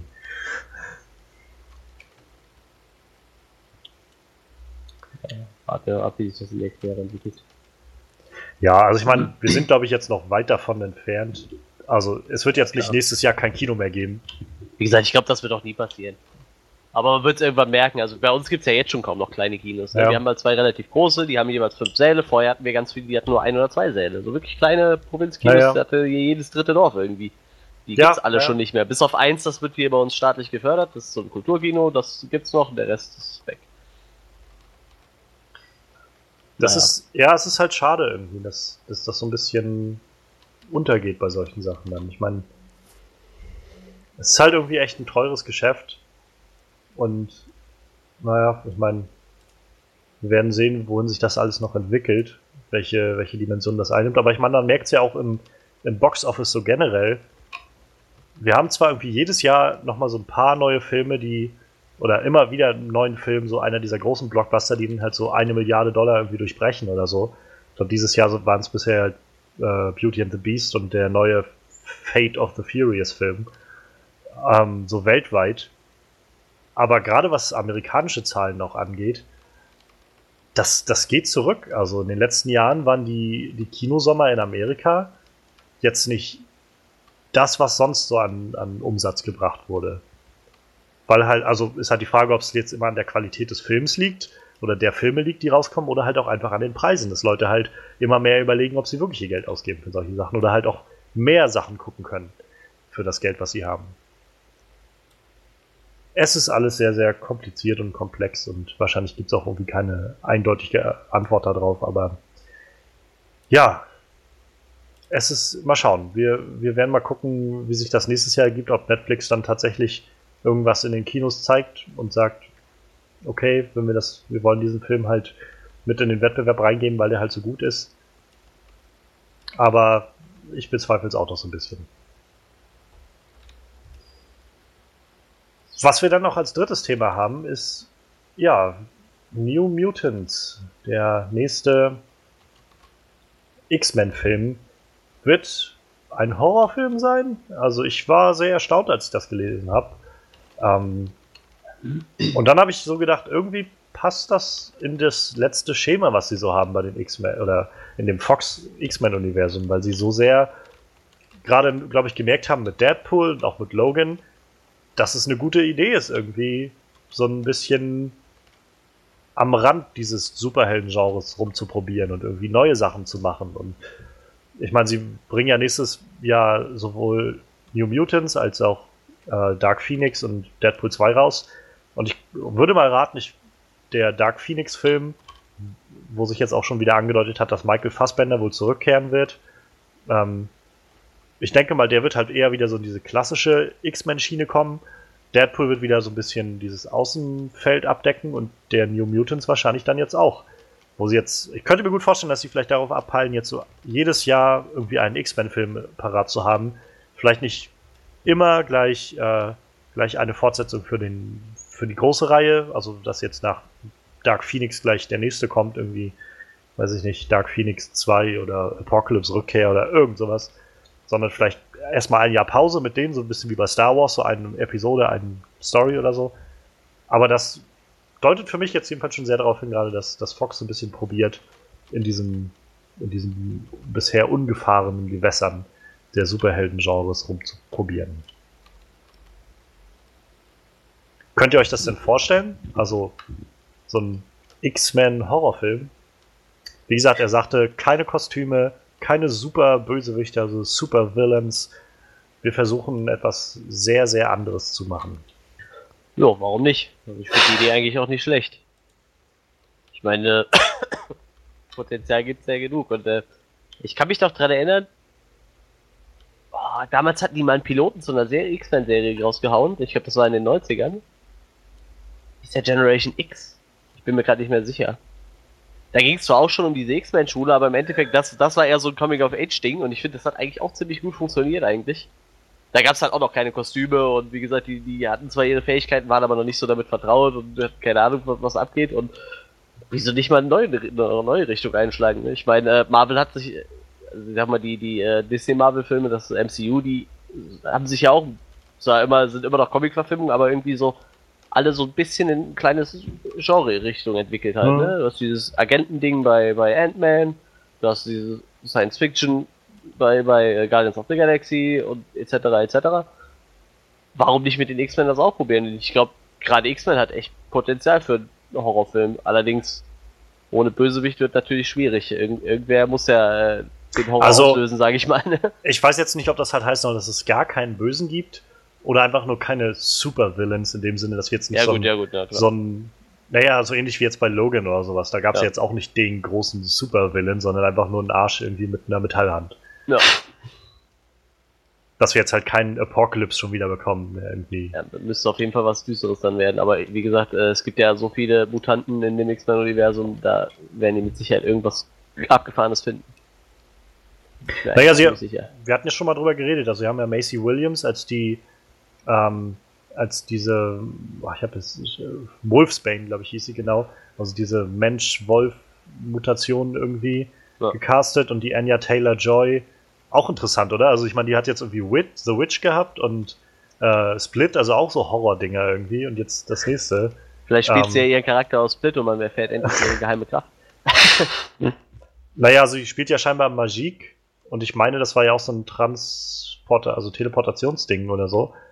Hatten wir, glaube ich, damals noch mit, äh, mit Misha abgequatscht. We- Wen spielt sie? Was ist Ma Magik hieß die, glaube ich, Also, so. okay, die man Magic geschrieben, so M-A-G. ich habe nämlich gerade Mystik verstanden und dachte, warte, die hatten wir Nee. schon mal. Ah, ich bin gespannt, ob die nochmal auftaucht, Mystik, so generell, oder ob das jetzt war.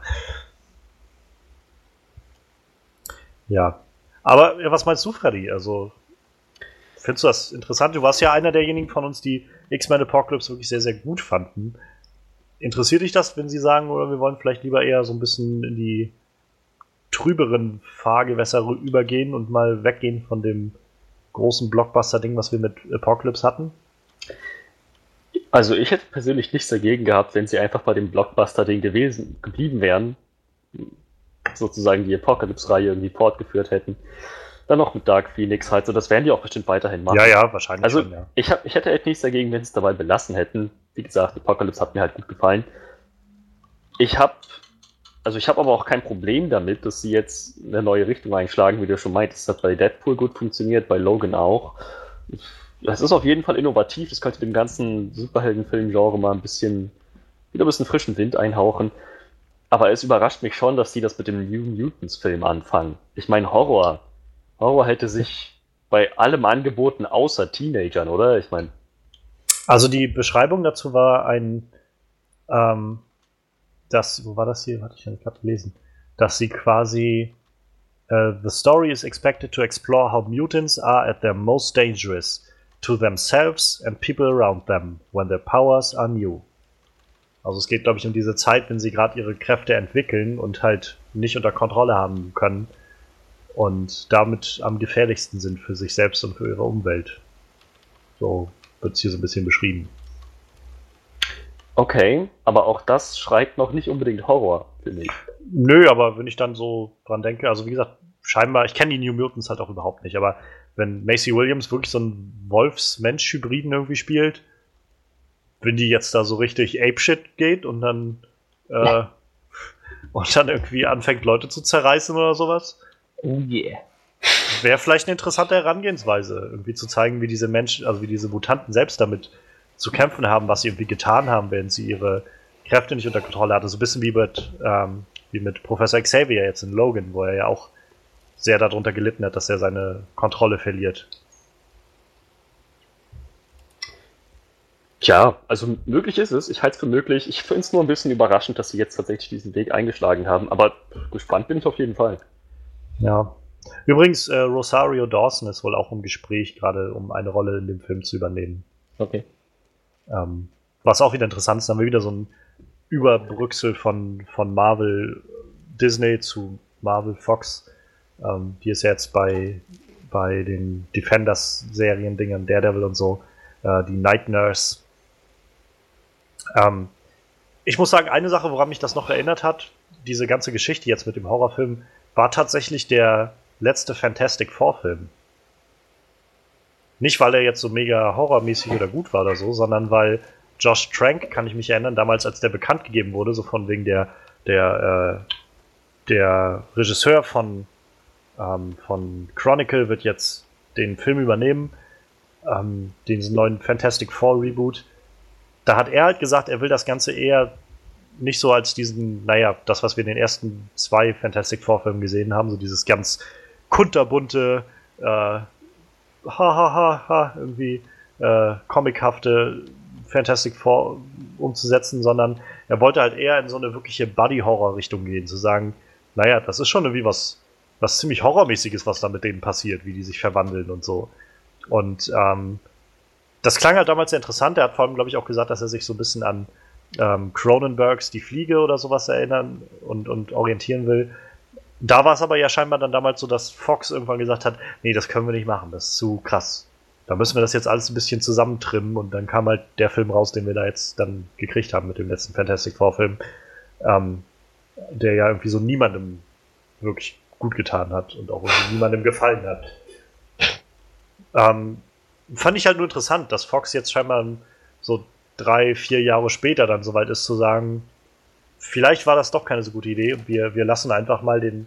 Also die Leute sind vielleicht doch bereit dafür, sich sowas anzugucken und wollen nicht nur noch das sehen, was irgendwie schon 3000 Mal gemacht wurde mit einem großen Portal im Himmel und äh, irgendwie Geisterwolken oder sonst was, was da passiert, sondern einfach nur eine interessante Geschichte, die einfach Substanz haben muss. Sowohl in ihrem Ton und als in anderem, allem anderen irgendwie auch. Tja.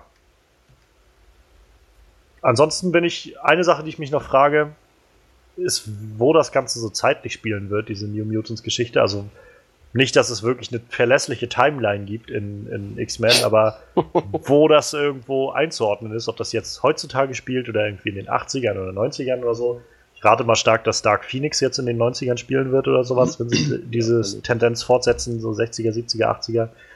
Ähm, ja, wo spielt der neue? Oder könnte der neue vielleicht nach Logan spielen und irgendwie X-23 mit beinhalten? Ich meine, wäre wär vielleicht sonst so ein weggeschmissenes Potenzial, weil die eine war ja doch relativ cool. Als Oh ja, Charakter das und stimmt. als Schauspielerin auch. Also ich, ich fände es auch schade drum, wenn sie jetzt, sag ich mal, den Charakter wegschmeißen würden mit der Schauspielerin zusammen, ne? Ich glaube, die Gefahr ist halt nur, wenn man jetzt mit der was fortführt, dass man so, so ein, dann gleich so ein Logan-Sequel irgendwie draus macht oder so. Ja, kann Es wäre halt eigentlich so schön, Logan einfach nur so stehen zu lassen. Aber auf der anderen Seite würde ich halt die auch einfach unglaublich gerne wieder sehen, weil die so, Ja. ach, die war so charismatisch. Und ich Oh habe auch ja. letztens nochmal dieses kleine Video gesehen, wo sie, ähm, wo sie Audition quasi hatte und so ein Audition-Tape aufgenommen hat mit äh, Hugh Jackman zusammen dann. Und das war quasi diese Szene, wo die beiden im Auto sitzen und er, äh, der, er sich irgendwie wieder beklagt und beschwert und sie dann das erste Mal richtig anfängt zu reden und ihn irgendwie die ganze Zeit zuschnauzt auf Spanisch und auf äh, Englisch so ein bisschen gemischt. Und da haben sie quasi diese Szene dann in der Audition gemacht, so war also beide ganz normal gekleidet und naja, und dann saß sie einfach nur auf dem Stuhl und hat ihn halt angeguckt und dann einfach mal so, ist sie dann so voll in die Rolle rein, hat angefangen, ihn so anzuschreien und so. Und das war richtig, also war richtig beeindruckend irgendwie. Ähm, ja, wäre halt schön eigentlich, die nochmal zu sehen. Aber wer weiß. Mal schauen, was, was daraus wird. Ich glaube, das ist ja auch der erste dieser drei X-Men-Filme, die nächstes Jahr rauskommen. Ja. Und da frage ich mich wieder, wenn das jetzt tatsächlich so ist, dass sie mitkriegen, oh, das funktioniert, ob sie dann nochmal auf die Idee kommen, einen Fantastic Four Reboot zu machen und zu sagen, okay, diesmal machen wir es wirklich richtig, oder ob sie jetzt einfach wirklich sagen, es war's jetzt. Fantastic Four, das will keiner mehr sehen. Gebt das wieder Marvel oder so. Naja. Ja, ich würde sagen, dann äh, belassen wir das erstmal dabei. Und äh, dann können wir nächste Woche mal schauen, ob wir noch über News reden oder nicht. Aber erst einmal sollten wir heute weitergehen zu unserer großen Review. Und das ist nämlich die zu Pirates of the Caribbean Salazars Rache.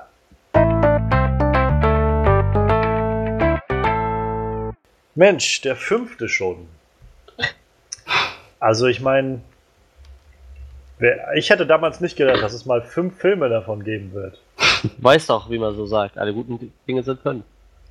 fünf, fünf plus wohl eher. Also Ja, ja, ja. wurde jetzt ja schon so ein bisschen angedeutet. Vermutlich. Ähm, 14 Jahre ist der erste Film jetzt her. Meine Güte. Das sind die auch alle so alt geworden. Ich frage mich jedes Mal, wenn ich so einen Film sehe, warum sind die alle so alt? Ja, ich wünschte sie, in dem Film wünschte ich, sie wären alle etwas bisschen älter, aber da kommen wir später drauf. Ähm, ja, la, lass, uns, lass uns mal gucken, was, was haben wir davon gehalten, irgendwie von dem Film. Der wurde ja jetzt ähm, auch lange geplant. Der, der letzte Film ist ja jetzt auch wieder ein paar Jährchen schon her gewesen, meine ich. Der, ähm, hieß der? Äh, On Stranger Tides? Äh, Tides. ja. genau. Ich bin gerade überlegen, wie er auf Deutsch hieß. Ähm, aber War das nicht sogar fremde Gezeiten? Ja, sein. Ja, ja, ja, ja. Ja, sechs Jahre ist es jetzt schon her, also dass der, dass der rauskam.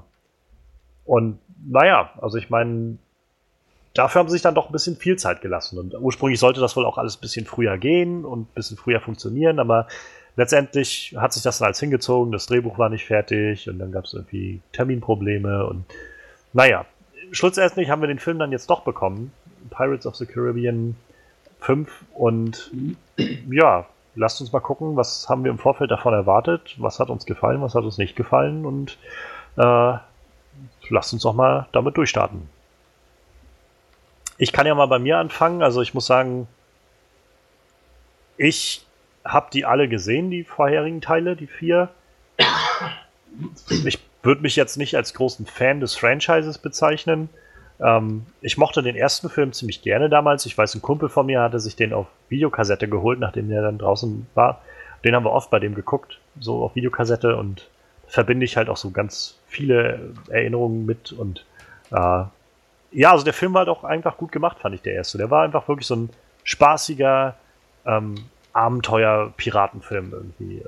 Sehr, sehr coole, kleinere, in sich geschlossene Story, aber irgendwie, irgendwie sehr spaßig und cool gemacht. Und die anderen habe ich dann, also zwei und drei habe ich dann irgendwann mal auf DVD gesehen, als mir die irgendwann mehr, mal wer ausgeliehen hat. Und ich habe beide, glaube ich, einmal gesehen. Ich fand halt auch beide dann nur noch so, also so lala, ich fand die wurden schlechter von Mal zu Mal. Zu lang, zu voll gestopft mit irgendwelcher Mythologie, die sie sich dann ausgedacht haben, um das alles zu machen und umzusetzen. Und ähm, ich weiß nicht, also für mich war das dann irgendwann so ein, es gab coole Szenen in den ganzen Filmen, aber so als vollen Film fand ich die nicht mehr so gut funktionierend. Ähm, ja, und dann den vierten habe ich dann tatsächlich noch im Kino gesehen, weil derselbe Kumpel, der halt den ersten damals auf Videokassette hatte, mich dann damit hingenommen hat. So von wegen, ja, der kommt raus. Ich hatte es damals gar nicht auf dem Schirm, dass es überhaupt einen vierten gab, aber ja, und den fand ich echt nicht gut. So, das war so, von dem weiß ich auch fast nichts mehr. Ich weiß nur noch, dass Ian McShane den, den Blackbeard gespielt hat. Ich weiß, dass Keith Richards als äh, Johnny Depps Vater wieder dabei war, oder als Jack Sparrows Vater. Und ich weiß, dass es irgendwie noch um eine Meerjungfrau, also eine Meerjungfrau dabei war und dass es irgendwie um, äh, um den Jungbrunnen ging oder so. Aber ich könnte dir jetzt nicht mehr sagen, was storytechnisch passiert ist, weil das so irrelevant alles war, irgendwie so, so langweilig, so langgezogen und ich, nichts davon hatte irgendwie für mich damals das Gefühl gemacht, dass es irgendwie versucht, was, was Cooles zu machen, sondern einfach nur, die Leute wollen Johnny Depp sehen. Also hier ja. habt ihr, habt ihr euren Johnny Depp. So. Das war damals mein Gefühl damit. Das Schlimme ist, ich glaube, der war der, der mir so in den Filmen immer weniger gefallen hat.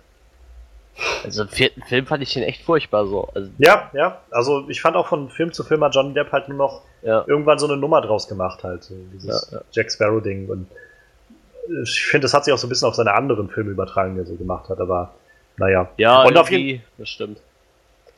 Also auf jeden Fall nahm meine, äh, meine Begeisterung für die Filme auch irgendwie dann mit von Film zu Film ab und ich habe auch nicht mehr viel erwartet und auch von dem neuen Film eigentlich nicht. Und dann kamen die ersten Trailer für den neuen Film und ich habe so gedacht, das sieht gar nicht mal so schlecht aus. Also ich meine, Javier Bardem ist irgendwie ein ziemlich cooler Schauspieler, der kann sowieso immer einen guten Bösen spielen. Das macht schon Spaß, dem irgendwie in den Trailern zuzuschauen. Und dann habe ich halt so ein paar erste Rückmeldungen gehört, dass sie den Film dann mal irgendwo gescreent haben und so. Und es war so ein, ja, der Film kam gut an bei den Screenings und viele haben gesagt, das ist jetzt nicht der beste, aber es ist wieder ein guter Schritt in die richtige Richtung, um das Ganze wieder so zu den Wurzeln zurückzubringen und das war also, wo ich gedacht habe, das klingt gar nicht verkehrt. Ich glaube, das, das könnte vielleicht wieder mal einer der besseren werden. Also schauen wir mal, was, was daraus wird. Und ja, meine einzige, mein einziges Bedenken war halt, in den Trailern gab es dann so ab und an nämlich zu sehen, ähm, ähm, Orlando Bloom war dann schon zu sehen und äh, Kira Knightley war in einem Trailer schon zu sehen. Und das war so, wo ich dann irgendwann gedacht habe, hm, ich hoffe, sie machen jetzt halt nicht naja, dasselbe Ding draus, was sie irgendwie in jedem anderen Film hatten. Irgendwelche toten Piraten und dann irgendwie mit, mit Will und Elizabeth und ja, mal gucken. So, das war so mein einziges Bedenken, aber im Großen und Ganzen habe ich schon irgendwie gedacht, das wird wahrscheinlich wieder einer der besseren werden.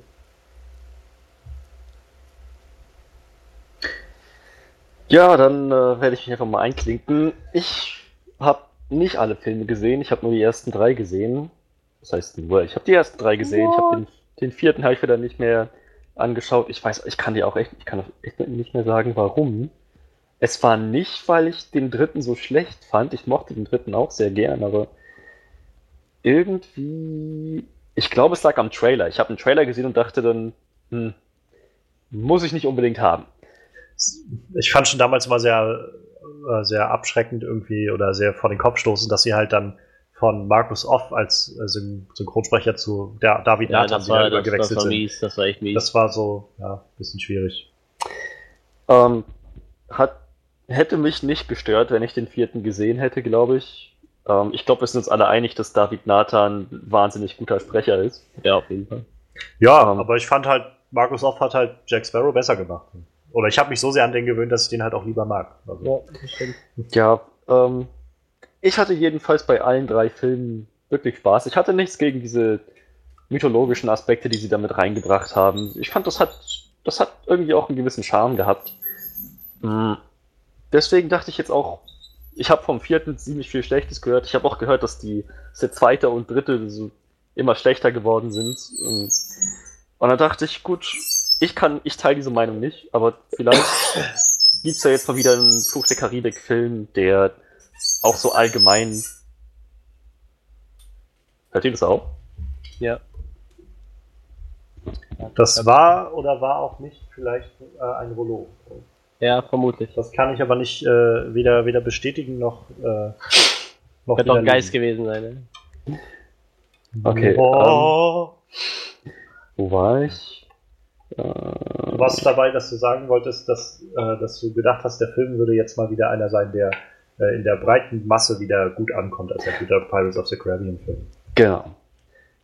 Und da dachte ich, vielleicht wird es mal wieder Zeit für einen Film, für einen Fluch der Karibik-Film, der wieder auch insgesamt bei den meisten Leuten gut ankommt. Und vielleicht wird es ja dieser, dachte ich. Die Trailer sahen auf jeden Fall vielversprechend aus. Und ja, also meine Hoffnung ist eigentlich wie bei ziemlich vielen Franchises gewesen. Sie hatten in der Vergangenheit ein paar Fehler gemacht. Vielleicht haben sie daraus gelernt, haben sich umorientiert, wieder zurück zu den Wurzeln. Irgendwie so ein Ding, dass sie das Franchise wieder, naja, ich sag mal wieder, wieder gut auf die Beine stellen. Das deswegen, also was mich das, was für mich das Franchise gut gemacht hat, war halt so das Setting, alles so, naja, was man halt erwarten würde in der Karibik, so sehr maritim, sehr Shanty 1700, 1800 ähm, Style und der Humor muss halt natürlich drin sein und ordentlich Mythologie. Für mich darf die Mythologie auch dann nicht fehlen. So ziemlich, einfach ziemlich abgedrehte, coole, witzige Piraten-Action habe ich erwartet. Und ja, so, ich dachte, vielleicht treffen sie es ja dieses Mal wieder perfekt, wie sie es im ersten Film gehabt haben. Jo. Ähm, ich habe alle vier Teile gesehen davor. Wie gesagt, für mich war so Jack Sparrow eigentlich der der Charakter, der mir nachher am meisten auf den Sack ging, also weil der so echt krass abgebaut hat und nachher echt total nervig war. äh, für, für mich hat also äh, Jeffrey Rush irgendwann diese Serie getragen, weil das fand ich, der war so der der konstanteste Charakter und jeden Film habe ich mich immer auf den gefreut, weil ich wusste, der ist eigentlich immer gut. Weil, allerdings mochte ich auch alle Bösewichte eigentlich durchweg, nur äh, das konnte ich halt vorher nicht wissen. Also ich bin halt in den vierten Teil gegangen und dachte mir so, Jeffrey Rush, der wird mit Sicherheit super cool und dann habe ich gesehen, oh Blackbird, oh Blackbird ist geil, aber ich wusste nicht, wie Ian McShane den so spielt, ob der gut wird, hat mir dann aber doch gefallen. Dann kamen die ersten Trailer zum fünften und äh, ich hätte erstmal den Schauspieler von Salazar nicht erkannt. ich glaube auch beim zweiten Mal gucken vom Trailer habe ich ihn nicht erkannt. Ich dachte, hey, hey, der, der sieht ein bisschen aus wie äh, der Comedian. Gab's mir dann irgendwann. Ja, stimmt, so ein bisschen sieht er aus wie Jeffrey Dean Morgan. Was dann, Ja, ja, das, das habe ich mir echt, echt gedacht, der wäre das. Aber dann ist mir irgendwann, dann musste ich ja nachlesen, wer es ist, weil ich dachte so, hm, nein, war er nicht. Aber äh, wie gesagt, ich mag den Schauspieler trotzdem sehr gern. Ähm, ja, also ich, ich sag mal, ich habe mich relativ schnell an den Gedanken gewöhnt, dass die äh, Piraten eh alle untot oder verflucht sind. Ich glaube, das zieht sich einfach so durch die Serie durch. Entweder sind sie untot oder äh, liegen einem anderen Fluch da irgendwas oder können nicht sterben, keine Ahnung. ich habe nämlich ziemlich oft gelesen, dass sich Leute darüber beschwert haben, es wäre immer dasselbe, aber das heißt halt Fluch der Karibik, ne? Na, eigentlich heißt es Pirate of the Caribbean, aber uns hieß es Fluch der Karibik. äh, Fand ich übrigens fand ich sehr interessant, dass sie dann irgendwann angefangen haben, diese Titel zu wechseln. So dass sie Ja. angefangen mit Fluch der Karibik, weil sie noch nicht gedacht haben, dass das so ein Franchise wird. Und dann so, der zweite hieß dann in Deutsch, glaube ich, halt irgendwie äh, Pirates of the Caribbean, Flug der Karibik 2. Und der dritte hieß dann nur noch Pirates of the Caribbean. Und dann haben sie irgendwie so diese Transmission irgendwie geschafft. Ich, ich fand es total lächerlich, die Namensänderung vom fünften Teil, ne? Das ist so, der Name ist jetzt so lame irgendwie, so wie Salazars Rache. Das, das, Ja. Weißt du, das, das erwarte ich so von dem, das hätte ich jetzt vom dritten Teil eher erwartet, so wenn du dann Davy Jones das zweite Mal siehst oder irgendwie sowas halt, weißt du, aber doch nicht. Ich kannte den Charakter nicht so, mir ist das egal, ob der Rache führt. Dann doch lieber äh, Tote Männer erzählen keine Geschichten. Das macht äh, auch nachher in der Story einfach total viel Sinn, wenn die den Film so genannt haben. Und die Amis haben sich ja schon was bei gedacht irgendwie. Selbst wenn sie es irgendwie genannt hätten, to tote, Lü Tote lügen nicht. Ja, irgendwie Selbst sowas. Ja, Oder irgendwie tote. Männer reden nicht einfach. Ja, irgendwie sowas, so. ja. Das hätte einfach viel besser funktioniert. äh. Na gut, aber äh, ja, wie gesagt, die, die Trailer sahen halt ziemlich fett aus. Ich mochte halt den Look von, von Salazar ziemlich gerne. Ich habe mich auch ein bisschen auf Will Turner gefreut. Ähm, ich dachte, der wird halt wieder eine größere Rolle jetzt spielen. Vielleicht. Haben sie auch sehr schwer angekündigt. Ja, wow, Orlando, Orlando Bloom ist wieder dabei und so. Ich mag den Schauspieler eigentlich und irgendwie außer Herr der Ringe und äh, Fluch der Karibik kenne ich von dem, glaube ich, gar nichts. Wenn ich mal ehrlich bin, habe ich, glaube ich, nichts gesehen, wo der sonst mitspielt. Ähm, wie, wie hieß es? Äh, Königreich der Himmel. Oh, doch, den habe ich gesehen. Ridley Scott-Film. Tatsache, den habe ich wirklich gesehen. Stimmt, Troja, den habe ich nicht gesehen. Stimmt, ja, da war er auch dabei. Prinz Paris Paris. hat er da gespielt, genau, ja. Das war so diese Zeit, wo er gerade so diesen Schub hatte von Herr der Ringe, wo irgendwie alle dachten, oh, der muss, der muss überall ra- mitgemacht. Das hat, das hat nach der Hobbit irgendwie nicht mehr funktioniert, ne? Ich Nee. meine, da war er auch dabei, aber irgendwie. Das, Das brach dann nachher irgendwann ab. ja. Aber wie gesagt, ich mag den Schauspieler trotzdem total gerne. Die haben ihm seinen Legolas-Bogen abgenommen. Ich meine, das ist schon traurig genug. Er hat immer noch sein Tattoo vom Herr der Ringe-Set. Ja, ich fand das total geil. Er, die durften ja alle irgendwas mitnehmen vom Set und er wollte halt seinen Bogen mitnehmen, ne? Und den hat er dann am Flughafen abgenommen bekommen halt. den durfte er nicht mit einführen. Das war natürlich super traurig irgendwie. Ich weiß nicht, ob sie ihm dann irgendwann zugeschickt haben. Auf jeden Fall hat er den erstmal abgenommen bekommen. Oh, und die drei Musketiere war er dabei. Der war auch richtig schlecht. Den habe ich auch nicht gesehen. Der war auch, der war, der war mit, äh, wie ist sie, wie heißt sie hier, ähm, Mila Jovovich und auch von, wieder von ihrem Mann Paul W.S. Anderson. Der alle war richtig schlecht. Sorry, ich, woll- ich wollte dich nicht mehr Das musste nur gerade kurz raus. Ja, wie gesagt, also am meisten habe ich mich eigentlich auf Jeffrey Rush gefreut in dem Film. Und, äh, ja, und wie gesagt, zum Wiedersehen von allen Charakteren. Ich habe von Jack Sparrow eigentlich gar nichts erwartet, weil der ging mir im vierten Teil schon einfach nur noch auf die Nerven. So. Da kann ich mich übrigens noch mal anschließen. Also ich eine der auf eine der Sachen, die ich mich wirklich gefreut habe, war halt wirklich Geoffrey Rush, wo ich gedacht habe, der so so schlecht ich manche der anderen Filme auch fand, also gerade den vierten und die anderen so irgendwie nur so, ja, Geoffrey Rush als der Barbossa war immer Ja. immer so das Highlight für mich. Der kam irgendwie auch wesentlich charismatischer und cooler für mich rüber als Jack Sparrow. irgendwie schon, ne? Dieser ganze Charakter, der war auch irgendwie, als, als wäre er einfach besser geschrieben. Weißt du, Johnny Depp macht einfach nur so Albert sein, veralbert seinen eigenen Charakter nachher nur noch mehr oder weniger. Und Ich weiß nicht. Deshalb für mich war der so Jeffrey Rush immer so die äh, Joffrey, Jeffrey, egal. Ich glaube Der- Geoffrey. ja, Joffrey, der ja. war auf jeden Fall so durchweg konstant immer gut. Den konnte ich mir immer gut angucken. Auf den habe ich mich dann dementsprechend eigentlich auch am meisten gefreut. Ja, dann lass doch mal gucken, was der Aber Film dann tat. Achso, du wolltest noch Ja, kein Moment. Ich, ich wollte mich auch noch an der Stelle einklinken. Nicht was Geoffrey Rush angeht, sondern was Orlando Bloom angeht. Und zwar ganz speziell seinen Charakter. Ich hatte das vor, vorhin aus irgendeinem Grund vergessen zu erwähnen.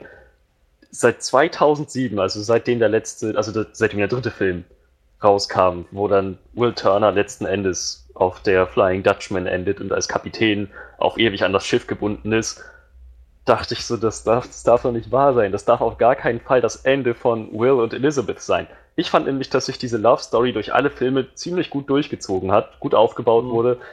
Und das ist irgendwie so ein tragisches Ende, dass ich dachte, die beiden sind eigentlich so eine so star-crossed Lovers, vom Schicksal eigentlich aneinander gebunden, füreinander bestimmt. Und da dachte ich, hoffentlich gibt es irgendwann, das denke ich echt schon seit zehn, seit zehn Jahren, seit 2007, hoffentlich kommt irgendwann noch ein Film, der das auflöst, der Will von der Flying Dutchman befreit und die beiden kriegen ihr Happy End. Das habe ich so lange gehofft und ich habe schon fast, irg- irgendwann habe ich dann echt gedacht, nee, wahrscheinlich passiert es auch nicht mehr. Und dann bei, bei dem Film hat man hat im Trailer nicht viel von ihm gesehen, von Orlando Bloom, von Will Turner, aber man hat ihn kurz gesehen und dachte, vielleicht gibt es ja noch eine Hoffnung, dass diese, diese Story schön aufgelöst wird. Das, hat- das hatte ich noch erwartet von dem Film, das hatte ich sehr gehofft. Ja, die, das war auch so eine überhaupt nicht nervige Liebesgeschichte irgendwie, ne? Es gibt Ja, so viele ja. Filme, wo sowas so richtig penetrant einem die ganze Zeit unter die Nase gerieben wird. So. Guck mal, was die für ein tolles Pärchen sind. In dem Film hat es einfach echt funktioniert, das stimmt. Ja, finde ich auch. Ich fand's gerade im zweiten, dritten Film nachher manchmal ein bisschen sehr anstrengend. Hier hin und her und dann, weiß ich nicht, irgendwie weiß sie irgendwie nicht, was sie will und dann macht sie irgendwie kurz mit Jack rum und dann irgendwie doch nicht. Und das fand ich mal, manchmal ein bisschen anstrengend. Aber ja, im Großen und Ganzen war das eine, war das noch eine der interessantesten Sachen irgendwie und, und mitnehmendsten Sachen fand ich in den äh, Sachen in den ersten drei Filmen. Aber jetzt, lasst uns schauen, was uns gefallen hat. Was hat der Film abgeliefert? Also ich kann schon mal, glaube ich, das sagen, was Manuel von schon so angedeutet hat. Irgendwie, ich fand so die, die Visualisierung, das, die Darstellung schon ziemlich fett. Also Ja. so die Geister, diese Geister, es waren ja keine Piraten, aber wie Matrosen und so. Das war schon ziemlich cool. So, da haben sie sich auch irgendwie ordentlich was einfallen lassen, hatte ich das Gefühl, mit den, so wie, wie die Geister manchmal auch dargestellt werden, wo dann irgendwie, ich musste so lachen, wo sie dann auch, glaube ich, ganz gezielt dann von dem einen war wie nur noch ein Hut und ein Arm oder so, oder eine Hand da oder sowas. Ja. Oder dann halt auch so einer, wo dann bis auf den Unterkiefer dann der Kopf nicht mehr da ist oder sowas. Und keine Ahnung, auch dann irgendwie dieser Vogel, dem dann irgendwie so ein Stück Beinchen fehlt oder so. Das fand ich, das fand ich sehr kreativ. Das hat mich irgendwie sehr gefreut. Also da dachte ich schon in den Trailern immer so, ah, dieser, diese tote Möwe da hat irgendwie ein fehlendes Stück Bein, aber ah, Ja, ja, ja. Stimmt. Oder manchmal einfach so, so ein Matrose nur mit dem Kiefer, ne? Oder irgendwie, irgendwie so, und da fehlt dir dann der ganze Kopf.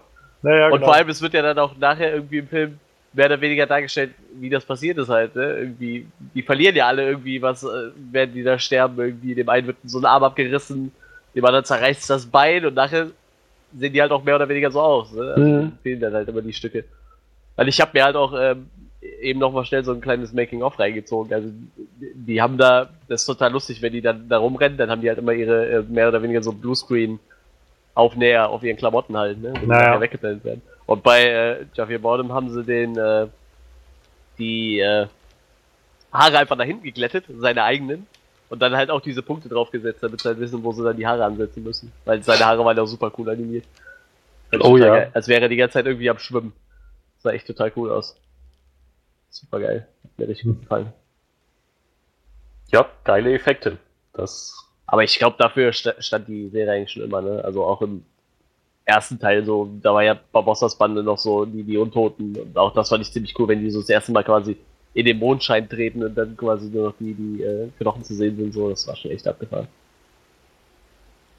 Das stimmt. Also ich fand das, wie gesagt, das waren so die Sachen, die mich irgendwie so richtig versucht haben, wieder so in diese Welt mit zu entführen. So wirklich kreatives Darstellen und irgendwie was Cooles draus machen. Irgendwie diese, diese Grenzen austesten, die man so machen kann oder halt auch mal überschreiten von den Sachen. Und ähm, ja, das hängt nochmal mit was anderem zusammen, aber ähm, da, dafür, dass es jetzt ja schon, wie du schon sagtest, Manuel, irgendwie jedes, in jedem Film irgendwelche untoten oder nicht sterben wollenden Wesen gibt, war das jetzt eine kreative Art und Weise, um irgendwie das wenigstens nicht wieder gleich aussehen zu lassen, sondern halt noch Ja. dem einen neuen Touch zu geben, auch mit den Haien, so Geisterhaie. Oh, ja.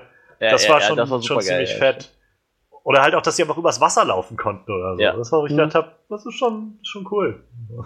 Finde ich witzig, weil im ersten Teil konnten die am Meeresboden lang. Ja. Ja, ja, genau. genau. Daran Man kann ich mich halt auch noch erinnert. Aber da, da ging das auch, dass, äh, dass Jack und Will, glaube ich, darüber ja. geflogen werden, was. Das bräuchte übermenschliche Kraft oder würde ihnen die Arme abreißen. ja. Ja, äh, also ich glaube, so ein paar Sachen habe ich noch, aber ihr könnt sonst auch erstmal was einwerfen. Ja, ich äh, mochte, wie zu erwarten, eigentlich Barbossa ganz gerne. Wie gesagt, ich mag Jeffrey Rush eigentlich immer ganz gerne. Ich finde, der kam ein bisschen zu kurz in dem, in dem Teil. Ich hätte gerne mehr von ihm gesehen, aber äh, Ja. die Story mit seiner Tochter ähm, fand ich ja, nicht, nicht vorhersehbar. Ir irgendwann hat man es ja, relativ schnell auch mitbekommen, ne? ohne dass es ausgesprochen wurde, aber ich sag mal, nachher war ja schon kein Hinweis mehr. Ne? Ich sag mal, für die Zuschauer wurde es ja schon aufgelöst, nur für sie noch nicht. Ähm, fand ich nett, eigentlich. Auch so das Ende von ihm, aber das war so ungefähr das Traurigste, was ich jemals in dieser Pirates of the Caribbean-Reihe gesehen habe. Boah, das war so unglaublich traurig. Wie so gerade der Charakter so. Das ist so, weißt du, so der beste Charakter und die lassen ihn Ja. einfach sterben. So. Das habe ich aber auch gedacht. Ich dachte, saß da auch und dachte, jetzt Geil, jetzt habt ihr den interessantesten Charakter von allen irgendwie umgebracht. Toll. Super. Leute. kann nicht sein, ey. Aber echt, das fand ich echt, das war super traurig. Aber ja, also ich habe auch gerade hier noch so ein, so ein Bild wieder von Geoffrey Rush. Der sieht ja auch eigentlich so, so ganz anders aus. Ja, ja, ja. So, und, und dann, wenn ich mir mal dann angucke, wie er als Barbossa aussieht, das ist schon echt krass, was der für eine Transformation dann da durchmacht mit Make-up und, und Styling und so. Und, und auch da, also großes, großen Hut ab, was sie da wieder gezeigt haben, wie so die Leute halt alle aussehen und die Kleidung und das Make-up und so. Das ist schon ziemlich Kostüme, das ist schon ziemlich gut gemacht. Also Ich frage mich auch ein bisschen, ob er altersbedingt ausgeschieden ist. So. Also ob er irgendwann gesagt hat, so ich kann das Hab nicht ich mehr so mich machen. habe ich mich auch gefragt. Er ist Danach. jetzt 66, habe ich gerade gesehen. Also wir hatten ja bei uns halt auch gleich, als wir aus dem Kino kamen, die Diskussion dann, ob, ob er jetzt wirklich tot ist oder nicht, weil Ja, Ja. ja bloß wer nach unten fäll- fällt so und ob er nicht dann doch wiederkommt oder so und Ja, gut, das ist ja immer möglich, das stimmt. aber also ich würde halt tatsächlich nicht davon ausgehen. Zum einen war wirklich auch mein Einfall das Alter. Ich könnte mir vorstellen, dass er irgendwann einfach sagt, Leute, reicht so langsam mit diesen ganzen Sachen. und zum anderen könnte ich mir halt auch einfach vorstellen, dass sie also ich meine, das würde der Sache ja dann auch irgendwie ein bisschen Gewicht wegnehmen so. Ob, ob ich das mal ungesehen davon, ob ich das jetzt gut oder schlecht finde, was sie in dem Film gemacht haben, so mit seiner Tochter und diese ganzen Sachen, aber wenn er jetzt einfach wiederkommt, nimmt das der Sache irgendwie ganz schön Gewicht weg. Ja, das stimmt schon. Das stimmt schon. Wie gesagt, der war beim ersten Teil 52, ist jetzt 66. Jetzt lass den mal wieder, wenn sie jetzt wirklich den sechsten Teil doch noch in Angriff nehmen, wovon ich mal ausgehe. Ich glaube, der Film ist ja ganz, läuft ja ganz okay an den Kinokassen. Kritik wird, glaube ich. Ja. Also ich meine, Ja. er läuft okay, aber Ja, vielleicht nicht vergleichbar Es mit war- den anderen, aber es, es war jetzt halt, ähm, also wenn ich die Zahlen vielleicht kurz mal reinwerfen soll, ja. ähm, der Film hat an seinem Eröffnungswochenende 77 Millionen Dollar eingespielt, aber das war auch ein Viertageswochenende, weil jetzt gerade äh, Memorial Day war und ist damit vom Einsp also vom Eröffnungswochenende her nur der zweitbeste Film. Nur noch Okay. schlechter war halt der allererste, der hat 46 Millionen am ersten Wochenende eingespielt und der hatte halt bloß drei Tage. Und äh, naja, dann kommt der, der Film jetzt, dann kommt der vierte mit 90 Millionen an drei Tagen und dann hast du Teil 3 mit 114 und Teil 2 mit 135 am ersten Wochenende. Das ist jetzt noch nicht, also ist jetzt erstmal nur wegweisend für Amerika. Weltweit steht er jetzt gerade bei 324 steht bei Wikipedia. Genau, 324 ja. Millionen. Ja, Genau, wie gesagt, aber ich, 324 ich gehe Also- mal davon aus, er wird noch so erfolgreich sein, dass sie sich den sechsten wahrscheinlich äh, noch gönnen werden, denke ich mal. Ja, wahrscheinlich. Ich bin mir, ich frage mich halt nur, ob sie wirklich nochmal für Johnny Depp so viel Kohle hinblättern wollen. Also ich kann es mir echt nicht vorstellen.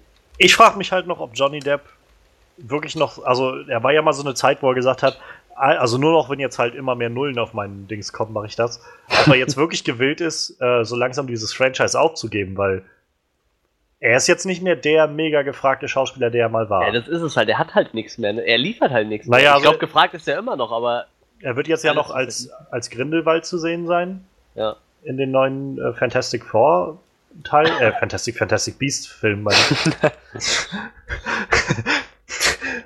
Reed, Reed Richards, ich bin's, Grindelwald. ähm, aber ansonsten ja, also es ist halt, ich glaube, er er ist halt nicht mehr der große Schauspieler, der er mal war, den alle haben wollten. Ja, ich, ich bin mir auch nicht so sicher. Wenn, wenn er nicht bei äh, Tim Burton äh, einen Dauervertrag unterschrieben hat, äh, ich, ich weiß es auch nicht. Ich Ja. hab, was habe ich denn? Ich habe mal gerade so geguckt, also äh, Lone Ranger war echt zum Kotzen. Rum Diaries hat mich echt enttäuscht, hatte ich das Buch zugelesen. Transcendence war für den Arsch. Into the Woods gut hat er nur eine kleine Rolle. Mordecai fand ich ziemlich schlecht. Oh ja, der Bla war ich glaube, Black Mass war relativ gut, ne? Ja, das ich war. Black Mass war, glaube ich, der, einer der wenigen in den letzten Jahren, wo die Leute meinten, da hat er mal nicht nur das, was wir jetzt schon von meinten, nicht einfach nur seinen Jack Sparrow gespielt, sondern einfach wirklich eine Rolle gespielt und sich irgendwie in diese Figur hineinversetzt. So. Ich glaube, der hat auch früher viel, viel mehr selektiert, was er so macht. Also Ja. der, der hat ja gesagt, er spielt nur Sachen, wo er selber so die Performance ein bisschen mitbestimmen kann und Biografie. Das war ja immer so, sein Ding halt, ne? Was, was er Mhm. machen wollte. Und äh, also irgendwann ging es halt echt ja, steil bergab, habe ich so das Gefühl. Wie gesagt, deshalb hat mich Rum Diaries auch so enttäuscht. Das ist ja von demselben Typ, der auch Vier Los in Las Vegas geschrieben hat. Und die sind ja alle so ein bisschen autobiografisch. Der, der spielt ja quasi immer den Autor selber. Und der war halt echt schlecht im Vergleich zu Vier Los in Las Vegas irgendwie. Und ich glaube, das lag echt auch zum größten Teil an Johnny Depp so. Aber das Buch hat echt, hat mir echt viel gegeben, so. Und irgendwie der Film war dann schlecht. Naja, aber wie gesagt, vielleicht äh, sollte er aber dann vielleicht seine Geld Gehaltsvorstellung ein bisschen runterschrauben. Ich glaub. Wie gesagt, jetzt mal, mal abwarten, wie erfolgreich der Film wird. Wenn er jetzt natürlich noch irgendwie aus irgendwelchen Gründen einen Riesensprung macht, dann äh, mag es sein, dass er wieder so viel Kohle verlangen will, aber ich kann es mir echt gesagt nicht vorstellen. Ich sehe gerade, der Film hat eine 31% Wertung bei Rotten Tomatoes. Das ist echt. Äh, Das könnte besser sein.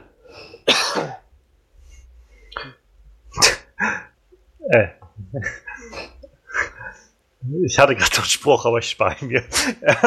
ähm, was habt ihr noch? Also ich habe, glaube ich, auch noch so ein, zwei Sachen, aber was, was habt ihr noch, was euch äh, gut gefällt? ich, Ich mochte die Action. Also das war echt genau das, was ich erwartet hatte. So völlig abgedreht, perfekt in das Setting eingebettet. Halt richtig, richtig cool. Ich meine, die Szene, wie das. Oh Gott, jetzt muss ich mit den Schiffsnamen muss ich noch ein bisschen überlegen. Ah, das war die Black Pearl, oder? Die dann da an dem, am Rand des Abgrunds entlang gesurft ja, ja, ist. ja, ja, das Ja. war Black Pearl. Das war ziemlich, ziemlich fett. Dann hat die, die ganze Geschichte mit dem Anker, also sehr kreativ, dieses ganze maritime Setting da eingebaut. Dann die, äh, die Hinrichtungsszene von, von Jack mit der Guillotine. Das war echt sehr kreativ eingesetzt, finde ich. So Mhm. dieses, dieses Mordinstrument und das dann auf die Weise so in der Actionsequenz einzuwenden. Das war echt, das war echt clever, fand ich. Das hat auch echt Spaß gemacht. Ja, und überhaupt die, die Seeschlachten, ähm, es, es war halt alles völlig, völlig übertrieben. Und was ganz gut zum Vorschein gekommen ist in diesen Sequenzen war, warum Jack Sparrow eigentlich tatsächlich so eine Legende ist. Weil er hat halt wirklich immer wieder so Sachen abgezogen bei diesen, bei diesen Seeschlachten, die nur er hätte abziehen können. So, Ja. das, das, das macht sonst keiner. So, so, auf so verrückte Ideen kommt sonst einfach, niemand. Das, das ist nochmal ganz gut zum, zum Vorschein gekommen, fand ich. Dass er eben, wie das schon im ersten Teil mehr oder weniger so war, dass er seinem Ruf erstmal scheinbar nicht gerecht wird. Du bist Jack Sparrow, diese Legende, du kann ich mir nicht vorstellen, aber dann nochmal zeigt, was er drauf hat. So, das, das hat echt gut funktioniert, fand ich in dem Film. Und was ich auch sagen muss, also ich bin immer auch der Meinung, dass Johnny Depp sein Pulver als Jack Sparrow verschossen hat irgendwie, aber die letzte Szene, wo er wieder ans Steuer von der von der von der Black Pearl tritt, fand ich sehr cool und hat mich dann wieder so ein bisschen an die ersten Teile erinnert, wo er dann da steht und sagt, was sagt er denn nochmal? Äh, wir, wir zu Hinter meinem den geliebten Horizont, Freund, ja, ja, zu meinem geliebten Freund hinter den Horizont, irgendwie sowas oder zu meinem geliebten Horizont. Das fand ich echt eine super coole Szene irgendwie. Ich finde, da, das hat mir dann so, das, das war dann so eine Szene, wo ich mir gedacht habe, so, du kannst es doch.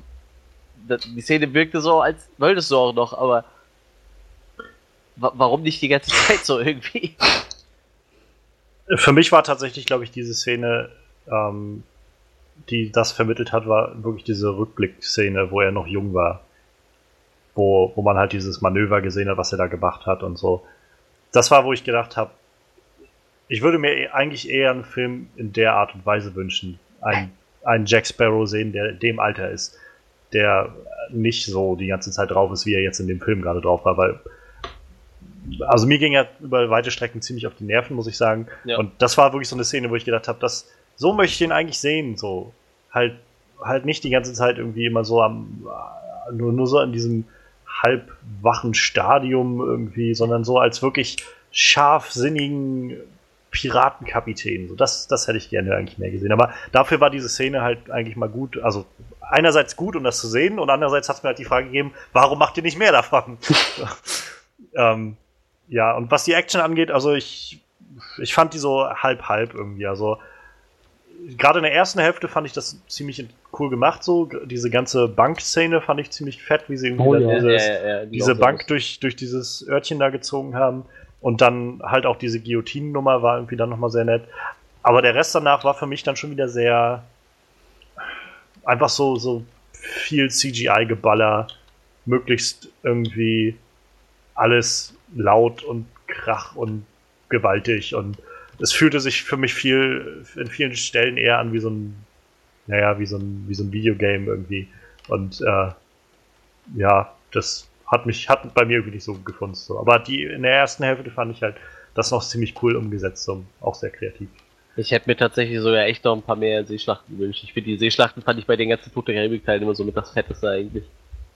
Und die, die waren halt immer, ich fand die halt so relativ kurz irgendwie gehalten. Immer. Du, du siehst halt zum Beispiel Ja. diese, dann sind halt diese, die, die, die äh, Engländer und die sehen dann die Black Pearl und wollen halt auf die schießen und dann kommt dann das Schiff von Salazar und äh, ich meine, Ja. der Effekt ist fett, also es sah richtig fett aus, aber er geht halt hin, macht das Schiff platt und fährt halt weiter so.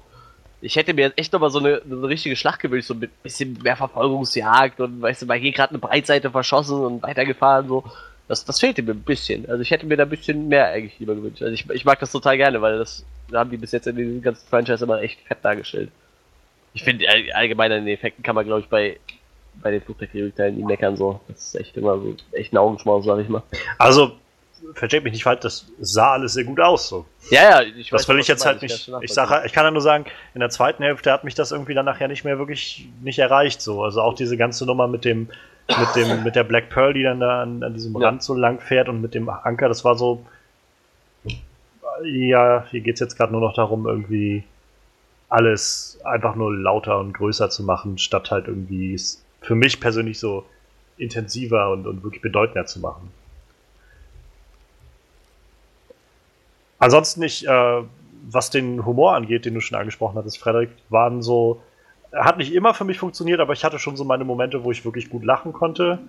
Ähm, auch vor allem gerade in der ersten Hälfte war so ein bisschen Schönes dabei, diese, da gerade auch wieder diese Guillotine-Szene hat dafür so sehr beigetragen, dass man da irgendwie ein bisschen lachen konnte. Ähm, aber ich weiß, der, der Spruch, der mich halt so wirklich zum wirklichen lauten Loslachen gebracht hat, war halt der, äh, die Nummer mit, mit äh, sie, ich bin Astrologin. Ah, sie züchtet Esel. Das war so, da musste ich wirklich einfach lachen. Das war so richtig, richtig schön drauf irgendwie. Es war auch gar nicht so clever, aber ich, so diese Art und Weise, wie sie es Ich rübergebracht hab's auch nicht haben. verstanden. Die so, was? Wie, wie züchtet Esel? Ich, Ja, er, ich habe halt voll gelacht, aber ich hab's nicht verstanden. ja, die Ich Piraten sind halt irgendwie nicht so clever. So. Ja, eben. Ist- Und dann war halt ja, total bescheuert, aber lustig. Sie haben es ja dann immer noch so versucht, ein bisschen wieder zurückzubringen an ein, zwei Stellen, so irgendwie mit den, aber es gibt, wo ist denn der Esel oder sowas? Und Ja. irgendwie so, das, das fand ich dann irgendwie, das war eben ganz clever, ganz clevere Geschichte irgendwie so. Wohingegen ich dann diese Nummer mit der Horologie schon wieder ziemlich durchgelutscht fand. Das war so, okay, ich, wissen- ich weiß, in welche Richtung das jetzt geht. So. Eine Sache, die ich in dem Kontext vielleicht nochmal erwähnen könnte, im dritten Teil, vor allem im dritten Teil, ist mir aufgefallen, dass sie halt die Piraten angefangen haben, so als die Good Guys darzustellen, so die eigentlichen Helden, die niemand Ja. anerkennt. Ich dann denke, es sind doch nach wie vor noch Piraten, Ja. oder? Ich, das, das sind doch immer noch, das sind doch im aller, allerbesten Fall Anti-Helden. Aber mit, mit Hühneraugen Das war- das war tatsächlich auch was, also da kommen wir dann, glaube ich, später nochmal drauf, was mir halt schwer gemacht hat, wirklich Salazar als einen wirklich Bösen zu sehen in dem Film. Ja, ich glaube, ich, ich habe auch so eine Theorie für mich alleine, dass Salazar gar nicht der Böse sein sollte. Er sollte der Antagonist sein, aber ich glaube, er sollte auch irgendwie ähm, eine gewisse Sympathie wecken können. Ich glaube nicht, dass er der, der einfach nur der Evil Guy, den es zu vernichten gilt, sein sollte.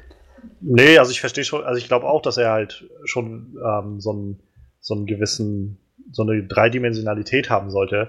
Aber ich hatte halt auf weite Strecken halt wirklich Probleme, ihn überhaupt in einer bösen Rolle zu sehen. Weil ich Ja, halt gedacht habe, also er ist einfach nur ein Piratenjäger, so. Er Ja. macht halt eigentlich das, was wichtig ist, so Piraten Ja. halt wegzuhalten. So. Und der Film hat ja dann doch schon versucht, irgendwie immer, also ihn dann wenigstens, wenn nicht vielleicht als den, den Evil Guy, der sich irgendwie am Schnurrbart zwirbelt, aber trotzdem irgendwie als den, den Bösen darzustellen, der halt irgendwie unseren Hauptcharakteren was Böses will.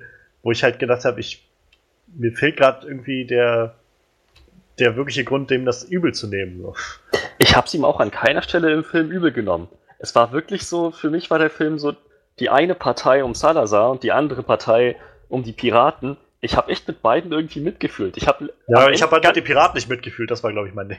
Naja, doch. Also, ich, hab, ich fand, wie gesagt, ich fand Jack sehr, sehr nervig und ich habe halt auch nicht gesehen, warum er jetzt irgendwie, gerade in dem Film, wo er der Held da war, aber wir kommen, ich, ich bin viel zu schnell, da komme ich später drauf. Ich habe echt mit beiden Seiten mitgefiebert. So am Ende habe ich dann auch wirklich gehofft, dass eigentlich für alle das irgendwie gut ausgeht, dass alle mit dem Leben davon, davon kommen, der, der Fluch von Salazar gebrochen wird.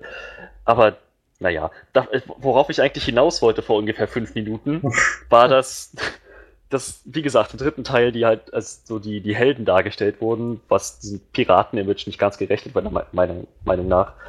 Das haben sie in dem Film, finde ich, ganz gut korrigiert. Ich fand, also es gab halt echt Szenen, vor allem dann als, äh, vor allem mit Jacks ehemaliger Crew, als, als, dann, als dann klar wurde, dass sie, ähm, na, wer hat sie,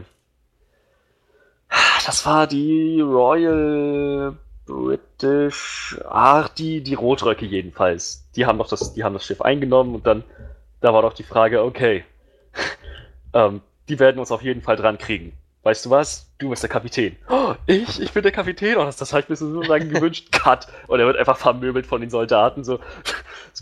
Das war, das war halt genau so ein, so ein Ding, wo ich dachte, ja, das, das ist, das ist glaubwürdig. So, das sind Piraten, die fallen sich gegenseitig in den Rücken, die denken so, ja, Ja. bevor wir jetzt hier Informationen rausrücken müssen, sagen wir einfach, dass der Typ, der hier das Sagen hat, er da ist und er kann sowieso nichts preisgeben, weil er keine Ahnung von nichts hat.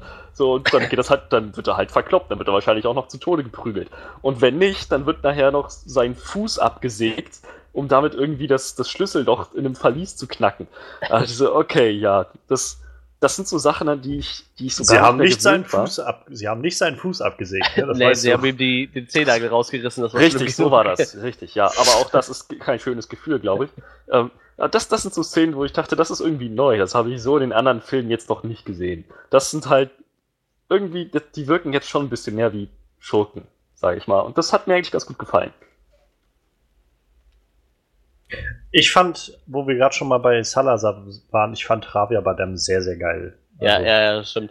Der ich ist halt jetzt auch noch ein so paar Leute aus dem richtig- Cast aufgezählt. Ja, das stimmt. Der ist halt so richtig schön charismatisch gewesen. So dieses, auch so die Art und Weise, wie sie es jetzt mit der deutschen Synchro umgesetzt haben, hat mir sehr gut gefallen. Also, mir dann irgendwie die Jack Sparrow und so, das war irgendwie, das hat irgendwie genau was gehabt irgendwie. Das hat gut funktioniert mit mir und der ist so, glaube ich, sehr gut darüber gegangen in diese Rolle. Und dazu halt das kombiniert mit dieser, mit dieser grafischen Darstellung, wie er dann so halt als Geist und mit seinen Haaren, die sich so bewegen und so. Das Mhm. fand ich, fand ich sehr, sehr eindrucksvoll. Also, Ich, ich mochte auch ähm, ähm, ähm, ähm, ähm, ähm, Gibbs. Ja, den mag ich halt immer gerne. Seit Den, den ersten Mart von. Das war der, der den anderen verraten hat halt. Ne? Den, den mag ich immer total gerne. Ich, ich weiß nicht, ich mochte im ersten Teil war es schon so mein, auch mit einer meiner Lieblingscharaktere. Kommt der nicht eigentlich auch vom Barbossa oder war der schon immer beim Jack Sparrow? Ich bin mir gerade gar nicht mehr sicher. Wisst ihr überhaupt, wen ich meine? Gibbs? ich weiß, ja klar. Ja, ja. Ja. Ich, ich mag den total gerne, den Charakter. Ich weiß nicht warum. Ich mochte den schon immer. Ich freue mich jedes Mal, wenn ich den Schauspieler sehe in dem Outfit. So. Ich habe den auch, glaube ich, sonst noch nirgendwo gesehen, bewusst, aber ich mag den echt super gerne. Ich äh, bin mit dem, mit dem neuen Hauptcharakter, mit dem Henry Turner, bin ich irgendwie gar nicht warm geworden. Ich mochte aber sie ganz gerne, weil ich die Schauspielerin auch schon ziemlich oft gesehen habe. Die spielt ja auch bei Maze Runner mit. Die mochte ich eigentlich auch noch recht gerne. Und halt Ich fand- dafür- ja? Nein, ich wollte dich nicht unterbrechen. Ja, ich weiß auch nicht mehr, was ich sagen wollte. Äh, Du bist dran. ich, ich, fand, ich fand beide eigentlich sehr ansprechend. Also, jedenfalls für das, was, was irgendwie möglich war in den Rollen. Ich fand die jedenfalls beide interessanter und ansprechender als, äh, als die beiden Nebencharaktere in dem vierten Film. Die halt die Meerjungfrau und dieser Priestertyp oder was die da waren. Ja, ja. die fand ich halt irgendwie so. Äh, ich fand, ich fand manchmal, wie die beiden dann so sich verhalten haben miteinander, also jetzt in dem Film, und wie, wie so auch manchmal ihre Dialoge waren, manchmal ein bisschen sehr stumpf, aber so generell fand ich beide irgendwie ziemlich, ziemlich gut irgendwie dargestellt. Und auch gerade mit dem, mit dem äh, Henry Turner fand ich das eigentlich ziemlich cool, dass sie damit auch angefangen haben, sozusagen, das, so sein Antrieb irgendwie, um das Ganze, um seinen Vater da irgendwie runterzuholen. Ja, das macht auf jeden Fall Sinn. Flying Dutchman und so. Ähm, ja, Ich, ich mochte übrigens noch die, äh, die hat zwar nur einen kurzen Auftritt, aber die, die Hexe, die, die, die, äh, ich weiß ihren Namen nicht, aber die fand ich echt ziemlich cool. Die sah auch ziemlich cool aus mit ihren verzeichneten Gesicht oder was das war. ja. Hat zwar nur einen kurzen Tattoos Auftritt, aber nett. Sehr, sehr nett. Also ein paar Leute aus dem Cast sind halt kein totaler Reinfall. äh. ja, eigentlich, der, der, der mich immer am meisten nervt, ist echt Johnny Depp, ne? Das ist echt schlimm. Manchmal finde ich den echt lustig und nett und manchmal geht der mir einfach total auf die Nerven. Weil du halt einfach merkst, dass er einfach nur einfach nur die Tja. Rolle spielt der Rolle wegen, des, der Kohle wegen mehr oder weniger, ne? Das ist echt traurig. Schade drum. Echt schade drum. Und vor allem im ersten Teil, ich war mir nie sicher, ist der Typ jetzt einfach nur total besoffen? Hat der, Naja, Sonnenstich- genau, hat der Sonnenstich oder ist der vielleicht sogar schwul? Also, Das war immer so eine, so eine verrückte Mischung. Und dann Ja, kam halt ja. noch dazu immer dieses, dass er halt so dann in diesen entscheidenden Situationen dann doch nochmal so von hinten irgendwie die, das Ass aus dem Ärmel gezogen hat oder sowas. Aber ja. ich hatte halt das Gefühl, dass es auch von Film zu Film immer mehr, dass, also ich immer mehr das Gefühl hatte von, oh, er ist, er ist einfach nur besoffen die ganze Zeit. So. ganz genau. Und ich finde jetzt gerade in dem Teil wurde es nochmal richtig auf die, auf die Idee. Ja. Naja, wenn ich, ich will, sollte nicht weitermachen, sonst äh, sind wir schon in der nächsten Kategorie, glaube ich.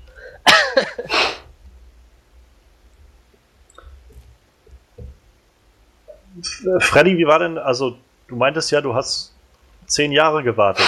Ich, ich dachte, es kommt vielleicht noch jemand, dem was anderes gefallen hat, aber gut, dann werde ich mich mal damit einklinken. Ich, hab, ich fand diese Auflösung mit Will und Elizabeth sehr, sehr schön. Das war so, so befriedigend irgendwie, das zu sehen. Ah, das, das, das war echt ein sehr schöner Moment, auch sehr schön inszeniert.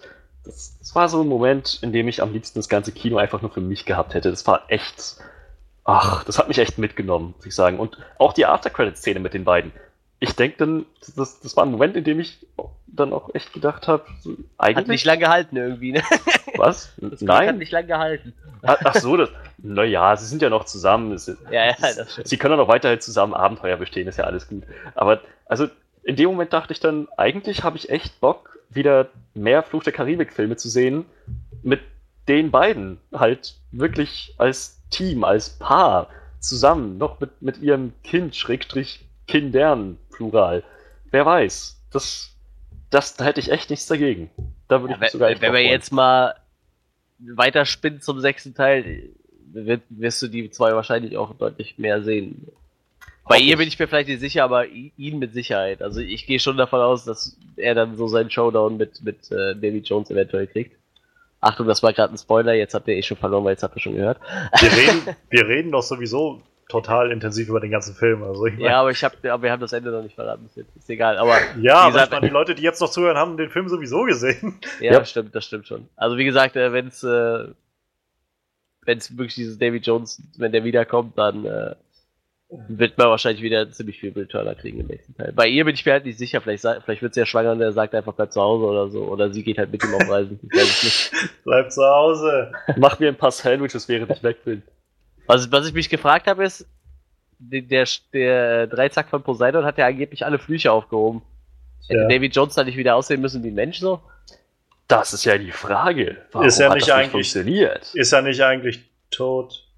Ja, tot sind die da alle, das ist doch Ja, wollte ich sagen. Tot sind die eigentlich alle. Da ist doch jeder tot, da geht's doch nur noch um Tote, so. Ich meine, Salazar ist auch tot. Das ist, die sind alle tot. Wo wir vorhin bei Wiederauferstehung und Wundenheilung und sowas waren. Ich glaube, dass das hier, in dem Fall bin ich eher dafür, dass das nichts Biologisches ist, sondern wirklich komplett Magie.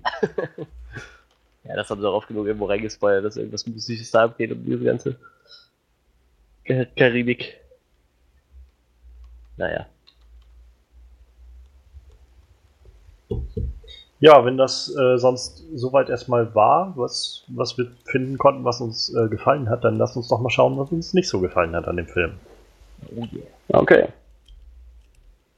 Okay, ich, ich sag jetzt einfach was. Also, ich habe mich voll auf Will Turner gefreut und habe gefühlt zwei Minuten Will Turner bekommen. Das hat mich super abgefuckt, als ich aus dem Film rausgekommen bin. Das hat mich so genervt.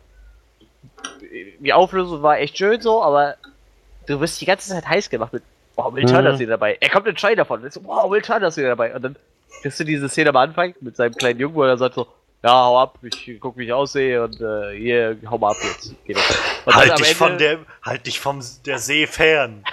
wo ich dann So. gedacht habe, wo ich dann so gedacht habe, und von da, und er war dann, sein Junge war dann der erste Mensch, der den Mount Everest bestiegen hat oder Ja, so, ja, weil er sich vom See ferngehalten hat. Er heißt eigentlich Reinhold, Reinhold Messner und besteigt den Mount Everest. und äh, das fand ich, das hat mich super genervt. Und also was, was heißt genervt, aber irgendwie, ich habe halt echt mehr erwartet von dieser ganzen Situation irgendwie. Und äh, die erste Szene mit Salazar hat mir gezeigt, äh, wie viel geschlagen doch der deutsche Titel ist eigentlich, ne?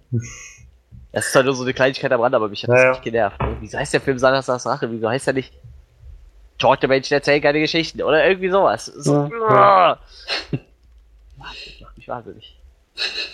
Ja, und was ich jetzt schon öfters durchblicken habe lassen, äh, Johnny Depp kommt halt echt nicht mehr an seine Leistung aus den ersten Teilen ran.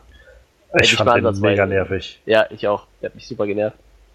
Sogar, so, echt, die, die, die erste Szene, das Lustigste war, dass die Frau halt noch aus dem Tresor gekommen ist, ne? Aber Johnny Depp hat mich da schon voll genervt irgendwie, ne? Direkt so in der Szene mit dem Tresor, da hat er mich schon genervt. Das ist echt eine Kunst. Ja, also kann ich mich anschließen. Ich fand Johnny Depp, wie gesagt, bis auf diese eine Rückblickszene, wo es wirklich dann mal zu sehen war, der scharfsinnige, clevere Johnny Depp, also Jack Sparrow irgendwie, obwohl ich mit dieser ganzen Szene immer noch meine Probleme habe, fand ich halt das irgendwie diese Jack Sparrow-Inkarnation, die ich eigentlich gerne verfolgen würde, wo ich gerne mehr von sehen würde, weil von dem ganzen Rest habe ich nur noch das Gefühl, es ist eigentlich nur ein guck mal, wie witzig er sich benimmt und wie lustig er sich bewegt und redet und ist irgendwie wie die ganze Zeit wie, also in dem Film war er wirklich, habe ich das Gefühl, nur noch besoffen die ganze Zeit und Ja. es gab halt nichts, was mir irgendwie das Gefühl gegeben hat von, no, das ist unser, in Anführungszeichen, Held, dem, mit dem ich mitempfinden soll und der, dem wir auf seiner Reise begleiten sollen. Und das habe ich halt überhaupt nicht gehabt, was halt wieder dann da rein gespielt hat, dass mir halt so viel egal war von den Action-Szenen. Ähm, ja, also ich, insgesamt, also ich, ich mochte den Film ehrlich gesagt nicht sehr gerne. Ähm, ich glaube, ich finde ihn, ich weiß jetzt nicht, ob ich ihn so schlecht finde wie den vierten Film, einfach weil ich von dem vierten so gut wie nichts mehr weiß. Ist jetzt die Frage, was ist irgendwie besser, dass das so vergessenswert ist, dass man einfach alles verdrängt oder dass es halt einfach einen ziemlich bitteren Beigeschmack hinterlässt. Ähm, ich fand den Film halt einfach unglaublich dumm. Also die Story war irgendwie sehr, sehr hanebüchen und äh, vor allem genau das, was wir irgendwie schon tausendmal gesehen haben. Und mag sein, dass das für, dass das halt bei Fans oder so immer genau auf dieses trifft, was sie gerne sehen wollen. Mich nervt das sehr an. Also ich will nicht zum fünften Mal jetzt sehen, wie äh, irgendwelche Untoten hinter Jack Sparrow her sind und sein einziges Ziel dafür ist es, er muss ein mystisches Artefakt finden, was irgendwo alle seine Probleme löst. In dem ersten Film waren das äh, die, die Azteken-Golddingern, in den nächsten Filmen war es dann irgendwie das Herz von, äh, von Davy Jones in Davy Jones Locker und dann im dritten Film war es dann irgendwie diese Münzen, die sie da sammeln mussten und den ganzen Scheiß und im vierten war es dann der Jungbrunnen und all das ist so, wo ich, keine Ahnung, das wirkt für mich einfach faul. Ich würde einfach gerne mehr sehen. Ich glaube, das ist noch das, was mich am meisten anpisst, weil ich so denke, es gibt so viele Möglichkeiten. Sie haben ein riesiges Universum, um da coole Sachen zu erzählen. Richtig spannende, tolle Geschichten irgendwie.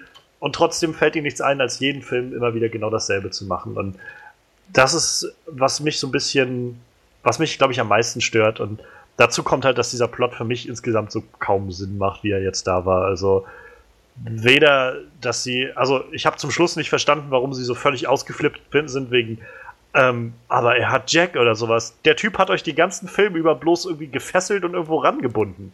Es gab nicht eine Szene, wo sie irgendwie zu, zu, zueinander gefunden haben oder so. Es, da, da, das gab es ja wenigstens bei dem ersten Film mit, mit Will und Elizabeth und halt Jack, wo man irgendwie mitbekommen hat, ja, er setzt sich halt auch für sie ein oder sowas, aber das Gefühl hatte ich halt in dem Film nicht, dass es irgendwo mal dieses, diese Verbindung gab. Ähm, dann dieser ganze Bullshit mit Barbossas Tochter, das fand ich echt so, das, das hätte irgendwie aus einer, aus einer Telenovela kommen können Ja. oder sowas. Das war, wo ich gedacht habe, also auch wieder das, warum macht ihr euer Universum kleiner, wenn ihr es größer machen könnt? Warum muss denn jetzt sie mit dem verwandt sein?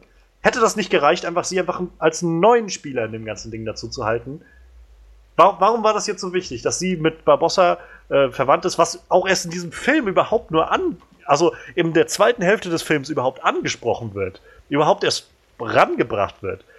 Wenn das jetzt wenigstens schon mal irgendwo vorher in einem Film so angeteasert worden wäre oder sowas, dass er irgendwie sich an, dass er sich eine Tochter wünscht oder dass er sich seine Tochter, äh, dass er wünscht, er hätte noch seine Tochter gehabt oder irgend sowas. Aber das kam jetzt alles so völlig aus dem Nichts und war dann auch schon wieder vorbei.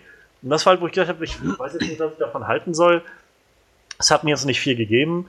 Ähm, diese ganze Rückblickszene mit Jack Sparrow, sch- schöne Idee, macht für mich aber keinen Sinn. Also dieser, dieser, allein der Gedanke, dass äh, Javier Bardem sagt, Also, das, für mich war diese Szene wie diese Szene aus X-Men Origins Wolverine, wo wir sehen, wie er seine Lederjacke bekommt. Ich wollte das nie wissen. Das ist mir total, zum einen ist es mir total egal und zum anderen macht das mehr kaputt als alles andere. Und in der Szene war es jetzt irgendwie, äh, wenn er, wenn Javier Bardem, also Salazar mit Barbossa redet, sagt er ihm so von wegen, ja, und äh, dann bin ich da lang gefahren und dann habe ich da alle irgendwie fertig gemacht und äh, dann kam halt dieser, dieser junge Pirat da an, wie ein Sperling übers Wasser oder sowas. Und deshalb habe hab ich ihm, kriegt, hat er den äh, Spitznamen gekriegt, Sparrow. Wo ich jetzt zum einen denke, also zum einen hat er Sparrow Spatz nie in den Mund genommen, das Wort. Und zum anderen, wie soll sich dieser Name irgendwie durchsetzen? Wie soll das funktionieren? Er ist sofort gestorben danach. es gab keine Möglichkeit, dass dieser Name sich verbreiten konnte. Nicht mal Jack hat das ja gehört. Du weißt Also doch, wie es in dem Film geht. Vielleicht hat ja einer überlebt. Der die Geschichte erzählt. Auch dann die Mm. ganze Nummer mit dem, mit dem Kompass überzeugt mich auch nicht so wirklich. Das war so ein völlig willkürlich. Also, also mir wurde vom Anfang an irgendwie suggeriert, ja, der Kompass ist der Schlüssel, damit er da rauskam. Vorher wusste Javier Bardem denn das, dass der Kompass irgendwie mit diesem ganzen Ding zusammenhängt. Und warum, warum äh, ist dieser Kompass überhaupt an dieses Teufelsdreieck gebunden? Und wenn nicht, warum wusste Salazar davon? Es macht irgendwie, es macht alles irgendwie keinen Sinn. Es sind einfach nur so möglichst zusammengeschusterte Plotpunkte, um das zusammenzubringen. Ich fand auch den Dreizack mega enttäuschend am Schluss. Das war sowas, wo ich gedacht habe, jetzt kommt es wirklich zu einem coolen Ding irgendwie mal. Während der ganze Film, finde ich, sehr, sehr langweilig eigentlich war, weil das war so ein, statt mystische Sachen zu zeigen, statt uns wirklich dann cooles Zeug zu zeigen, war das dann irgendwie die erste Hälfte, war irgendwie fast alles nur an Land. Und dann war das so ein, oh, wir fahren kurz aufs Wasser und jetzt gehen wir wieder an Land und haben diese komische Hochzeitssequenz, die ich total, also die fand ich echt auch ziemlich daneben mit dieser Frau, die dann irgendwie so mega hässlich aussah. So, ah, ah er muss die hässliche Frau heiraten. Und dann fahren sie aufs, wieder aufs Wasser mit der Black Pearl, die sie auf einmal wieder haben. Äh, wo ich auch nicht ganz verstanden habe, warum bloß Barbossa die da rausholen konnte, aber das mag daran liegen, dass ich die anderen Filme nicht mehr so gut kenne. Äh, warum Barbossa die jetzt aus dieser Flasche holen konnte und nicht Jack selbst. Ähm, wo ich auch gedacht habe, schön, also wo er ihm so das, diesen Säbel so in die Flasche an seiner Brust schlägt. Was wäre denn, wenn er die Flasche dann nicht gehabt hätte? Hätte er ihm so voll ins Herz geschlagen mit dem Säbel. Ich gehe mal davon aus, dass er wusste, dass er das, die Flasche an seiner Brust trägt. Oder es ist halt einfach nur eine coole Szene. Also eine cooles, coole Geste, die da passiert. So. Aber ja, ich fand's halt nur irgendwie witzig. Ähm, ja, und dann, dann noch so von wegen, die Black Pearl ist das schnellste Schiff und so. Dann werden sie irgendwie ruckzuck eingeholt von den Engländern, die au- auf einmal einfach so verschwinden. Also dieser ganze, diese ganze Storyline mit den Engländern wurde einfach so ins Nichts geführt und dann waren die weg. Die wollte- Und- der wird, der wird gerade einfach verschluckt quasi. Und dann fahren sie irgendwie weg, werden dann von dem Geisterschiff trotzdem eingeholt. Okay, es ist ein Geisterschiff, vielleicht ist das dann schneller als, als das normale, als die Black Pearl, die ja so schon das schnellste Schiff ist. Aber Mhm. dann kommen die Ruderer da an und sind auch da. So, die haben mitgehalten mit den Schiffen die ganze Zeit. Und ja, und das schließt dann halt an an diese ganzen Action-Sequenzen, die mich dann nicht mehr begeistert haben, weil das einfach nur noch abgedrehter, meiner Meinung nach Mist war. Irgendwie einfach nur so großes CGI-Geballer, irgendwie mit den Schiffen und dieser Galionsfigur, die lebendig wird und so wie so ein, wie gesagt, das fühlte sich an wie so ein Videospiel irgendwie und Ja, Ähm, stimmt, die Szene, die ging mir auch, die fand ich auch total daneben, ne? Mit dieser So, er dann- das hätten sich echt ja, und dann springt er da irgendwie von einer Kanone zur nächsten und so und ich weiß nicht, also das hat mich, hat mich halt einfach überhaupt nicht erreicht alles. Das hat eher dazu beigetragen, dass ich gedacht habe, das ist, ich finde es gerade einfach nur dumm. So, es geht einfach nur darum, viel Krach zu machen und irgendwie zu, so ein bisschen so diese Grundschablone anzulegen von so einem Pirates-Film, damit damit man irgendwie das Gefühl hat von, oh, es ist jetzt irgendwie Jack Sparrow ist zurück und ähm, ich fand zum Beispiel dann auch den, den Kapitän da von den Engländern sehr, sehr verschenkt. Wo ich so gedacht habe, das ist eigentlich ein guter Schauspieler, den sie da haben, aber es war jetzt auch nur so ein klischeehafter böser Engländer. Wohingegen die Piraten halt, für mein Empfinden, waren die halt schon wieder so ein bisschen dargestellt als die Guten. Also es gab zwar so diese Momente, wo sie dann, äh, wo sie dann halt so ein bisschen fies waren, also gerade so Gibbs dann irgendwie an dieser einen Szene, aber im Großen und Ganzen habe ich das Gefühl, es wurde eher wieder gezeigt, ach guck mal, das sind diese Piraten, sind doch diese äh, diese lovable Goofballs, so diese bisschen dämlichen, aber irgendwie liebenswerten Kerle, so die, die wissen nicht, was ein Astrologe ist, aber irgendwie, sie wissen selbst, dass sie alle nicht ganz schlau sind und naja, und ich, ja, keine Ahnung, ich, ich äh, will jetzt auch nicht sagen, dass ich, also ich kann mir vorstellen, dass ich vielleicht alleine stehe mit, mit der Meinung hier, aber ich fand den Film halt echt nicht gut und ich weiß halt immer noch nicht, ob ich ihn schlechter finde als den letzten oder besser, aber wenn, dann kann es auch nicht viel sein. Also. Und Was- unglaublich verschenkter Cameo-Auftritt von Paul McCartney. Nett, dass der dabei ist, aber das war einfach nur so reingedrückt irgendwie. Ja, er sitzt in der Zelle. Ich meine, äh, als Keith Richards da war, hat er halt noch irgendwie eine Funktion gehabt da drin. Und das fand ich jetzt einfach echt verschenkt. So, dann hätten sie ihn vielleicht irgendwie wenigstens dann irgendwie was singen lassen oder irgendwas, aber ihn jetzt, jetzt saß er einfach nur in der Zelle. So. Und war hat irgendwie drei Worte mit ihm gewechselt, die alle keinen, keinen Wert hatten irgendwie für die Story oder sonst was und das war's. Ja, ich finde, den hätte man einfach weglassen können. Ich weiß, ich fand den Gamma-Auftritt eigentlich total sinnlos. Na, sie wollten unbedingt einen Cameo-Auftritt noch mit drin haben. Und eigentlich Ja, sollte wohl Keith Richards mit dabei sein, aber der konnte dann nicht wegen äh, Terminschwierigkeiten. Und äh, ich hatte die Story heute gelesen und war es wohl tatsächlich so, dass Johnny Depp, also dann haben sie halt gerätselt, so wen, irgendwen müssen wir reinkriegen. Und dann war einer der ersten List, äh, Namen auf ihrer Liste war Sir Paul McCartney. Und wie das dann ist, Johnny Depp hat irgendwie seine Nummer oder sowas. Er meinte so, ja, ich schreibe ihm kurz. Und dann, ja, und dann hat er ihm irgendwie geschrieben und dann hat sich das so ergeben, scheinbar. Oh Mann. Ja, lustig. Aber wie gesagt, Ich glaube, ich, ich, ich habe mich jetzt, glaube ich, erstmal leer geredet. Ich glaube, das sind so die Sachen, die mich sehr nerven. Ja, Also ich kann das schon nachvollziehen, dass den, den wie gesagt, also, äh, ich habe ja am Anfang schon gesagt, man, man geht halt einfach immer davon aus, es gibt halt immer irgendwo to- untote Piraten oder verfluchte Piraten. Deshalb, ich, ich fand das mit dem Plot jetzt nicht so schlimm, aber ich kann schon nachvollziehen, was du sagen willst. Also, es ist schon wirklich relativ faul, was sie sich da ausdenken. Oder eigentlich denken sie sich ja nichts aus, eigentlich gucken sie sich ja nur an, was vorher schon funktioniert hat und versuchen es halt nochmal. Aber ähm, ich fand den fünften auf jeden Fall wieder eine ganze Ecke besser wie den vierten. Weil am vierten ist mir eigentlich auch nur ein McShane als, als Blackbeard in, in Erinnerung geblieben, weil die ihn echt cool dargestellt hatten. Vor allem dieses Ding, ich finde das aber total geil, wenn die sich so, so ein bisschen die Geschichtsfakten angucken halt, ne? Was gut, das geht ja bei Salazar nicht, den gab's ja noch nicht, aber zum Beispiel das Blackbeard, der kommt, was er das erste Mal aufs Schiff rennt, hat er halt diese brennenden Lunden im Bad, was er, was er halt wohl in Wirklichkeit auch gemacht hat. Er hat wohl brennende Lunden in den Bad gesteckt, die angezündet, vor, vor seinen Feinden gegenübergetreten ist. das fand ich halt sehr cool. Aber äh, wie gesagt, also ich fand den fünften jetzt schon wieder eine ganze Ecke besser wie den vierten. Ähm, trotz relativ faulen Plot. Wie gesagt, ich bin halt auch mit, mit Henry Turner bin ich halt überhaupt nicht warm geworden irgendwie. Der Charakter, nee, ich weiß nicht. Der, der war halt da, aber ich würde jetzt nicht behaupten, dass ich irgendwie gedacht habe, boah, das ist echt ein cooler Charakter, so irgendwie. Fand den eher ein bisschen. Ich weiß nicht. Ich fand halt einfach ihre Interaktionen manchmal so unbeholfen irgendwie. Also nicht so, dass das so was hatte von, die beiden sind gerade einfach irgendwie schüchtern und wissen nicht, wie sie miteinander umgehen sollen oder so, sondern das wirkte einfach so, so als ob jemand nicht weiß, wie er das schreiben soll oder, oder, oder als ob das halt zwei unterschiedliche Leute geschrieben haben. So. Der eine hat irgendwie die Dialoge zwischen denen geschrieben, wenn sie um den Plot geredet haben und die andere, der andere hat irgendwie die Dialoge geschrieben, wenn sie halt über ihre Beziehung oder halt miteinander irgendwie geredet haben, weil sie was voneinander wollten oder so. Und das hat irgendwie für mich nicht so. Also da hatte ich immer das Gefühl, das fühlt sich gerade einfach nicht so an. So als ob der das sagen würde oder als ob die das überhaupt sagen würden. Tja. Äh, Irgendwas hat mich denn noch gestört. Sache Kilo, da haben mich definitiv noch mehr Sachen gestört. Ich fand, äh, also ich weiß nicht, ob man das sagen kann als störend, aber ich fand den Soundtrack, man hat gemerkt, dass Hans Zimmer nicht mehr dabei war. Ich fand das nicht mehr so. Es hatte nicht diese Hans Zimmer-Qualität. War der eigentlich Ich- bei den ersten Teilen dabei? Bei den ersten Ja, ja, der, Ja, der war hat alle vier die ersten gemacht.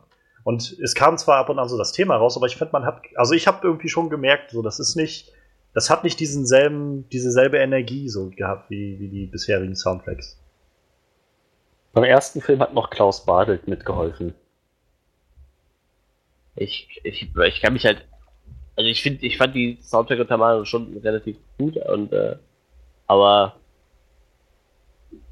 ich meine, war die jetzt wirklich so viel Unterschied zwischen den anderen? Keine Ahnung, muss die anderen nochmal gucken. Ich habe halt Also ich- versucht, der Rebe gegeben, wenn du dieses Main-Theme im Kopf halt, ne? Ich fand jetzt halt nicht, dass das großartig schlecht war oder so. Ich fand halt einfach nur, dass es nicht so, nicht so eindrucksvoll war wie bei den anderen Filmen. Möglich wär's. Tja, also, falls Manuel jetzt auch erstmal nichts weiter einfällt, Ja, ich überlege noch, erzähl du irgendwas. ja, äh, ihr habt schon echt eine ganze Menge erzählt. Ich glaube, ich kann Ja. mich da nur noch an einzelnen Punkten anschließen. Ähm, ich hätte gerne mehr Will Turner gesehen. Ja. Viel mehr Will Turner. Ich wusste jetzt auch nicht so genau, was ich mit.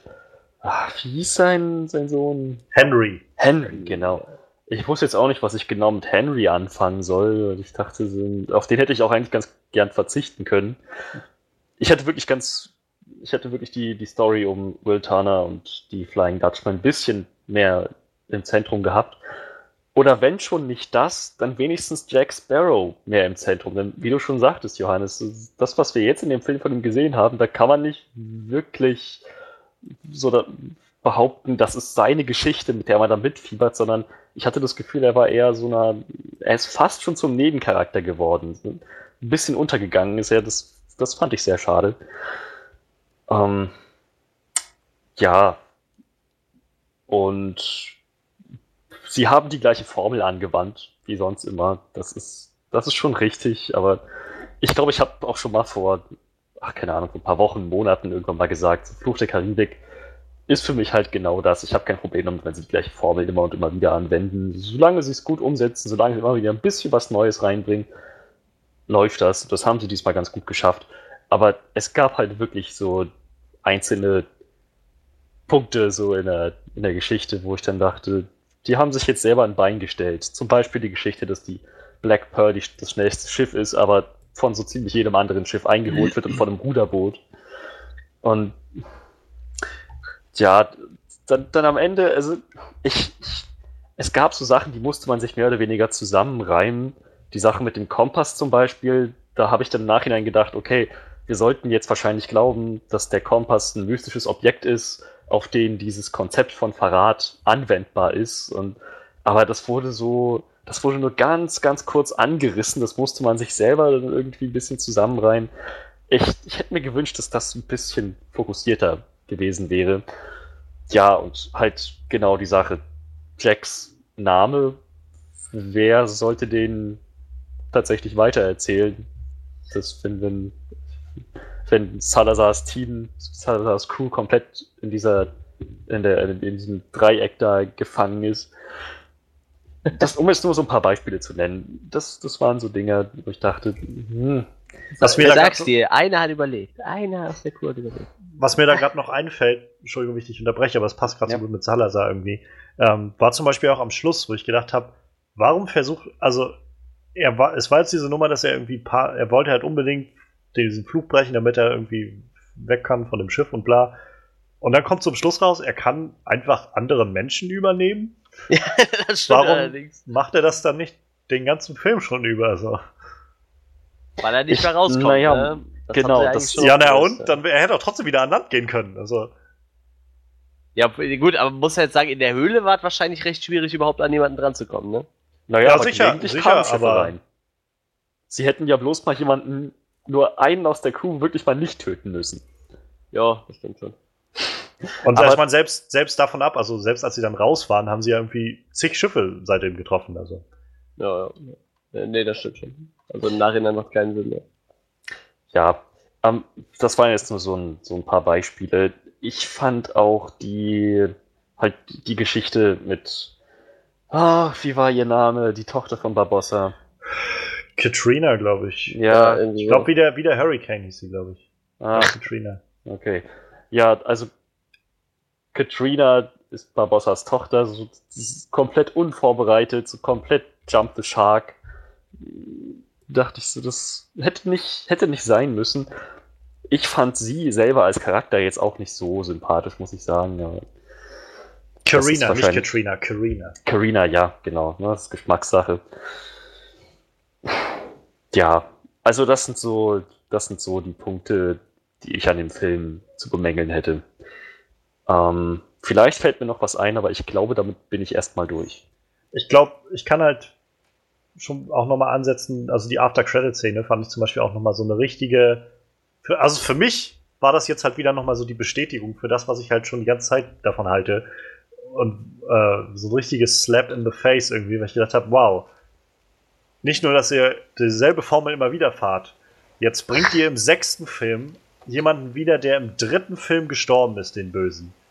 Einfach nur, weil das ist es, was die Leute kennen. So.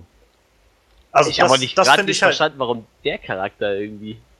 das Ich meine, klar, halt, macht jetzt mit ja. Will Turner Sinn, ne? Aber. aber nee, macht es eigentlich nicht. Also für mein Verständnis macht das keinen Sinn.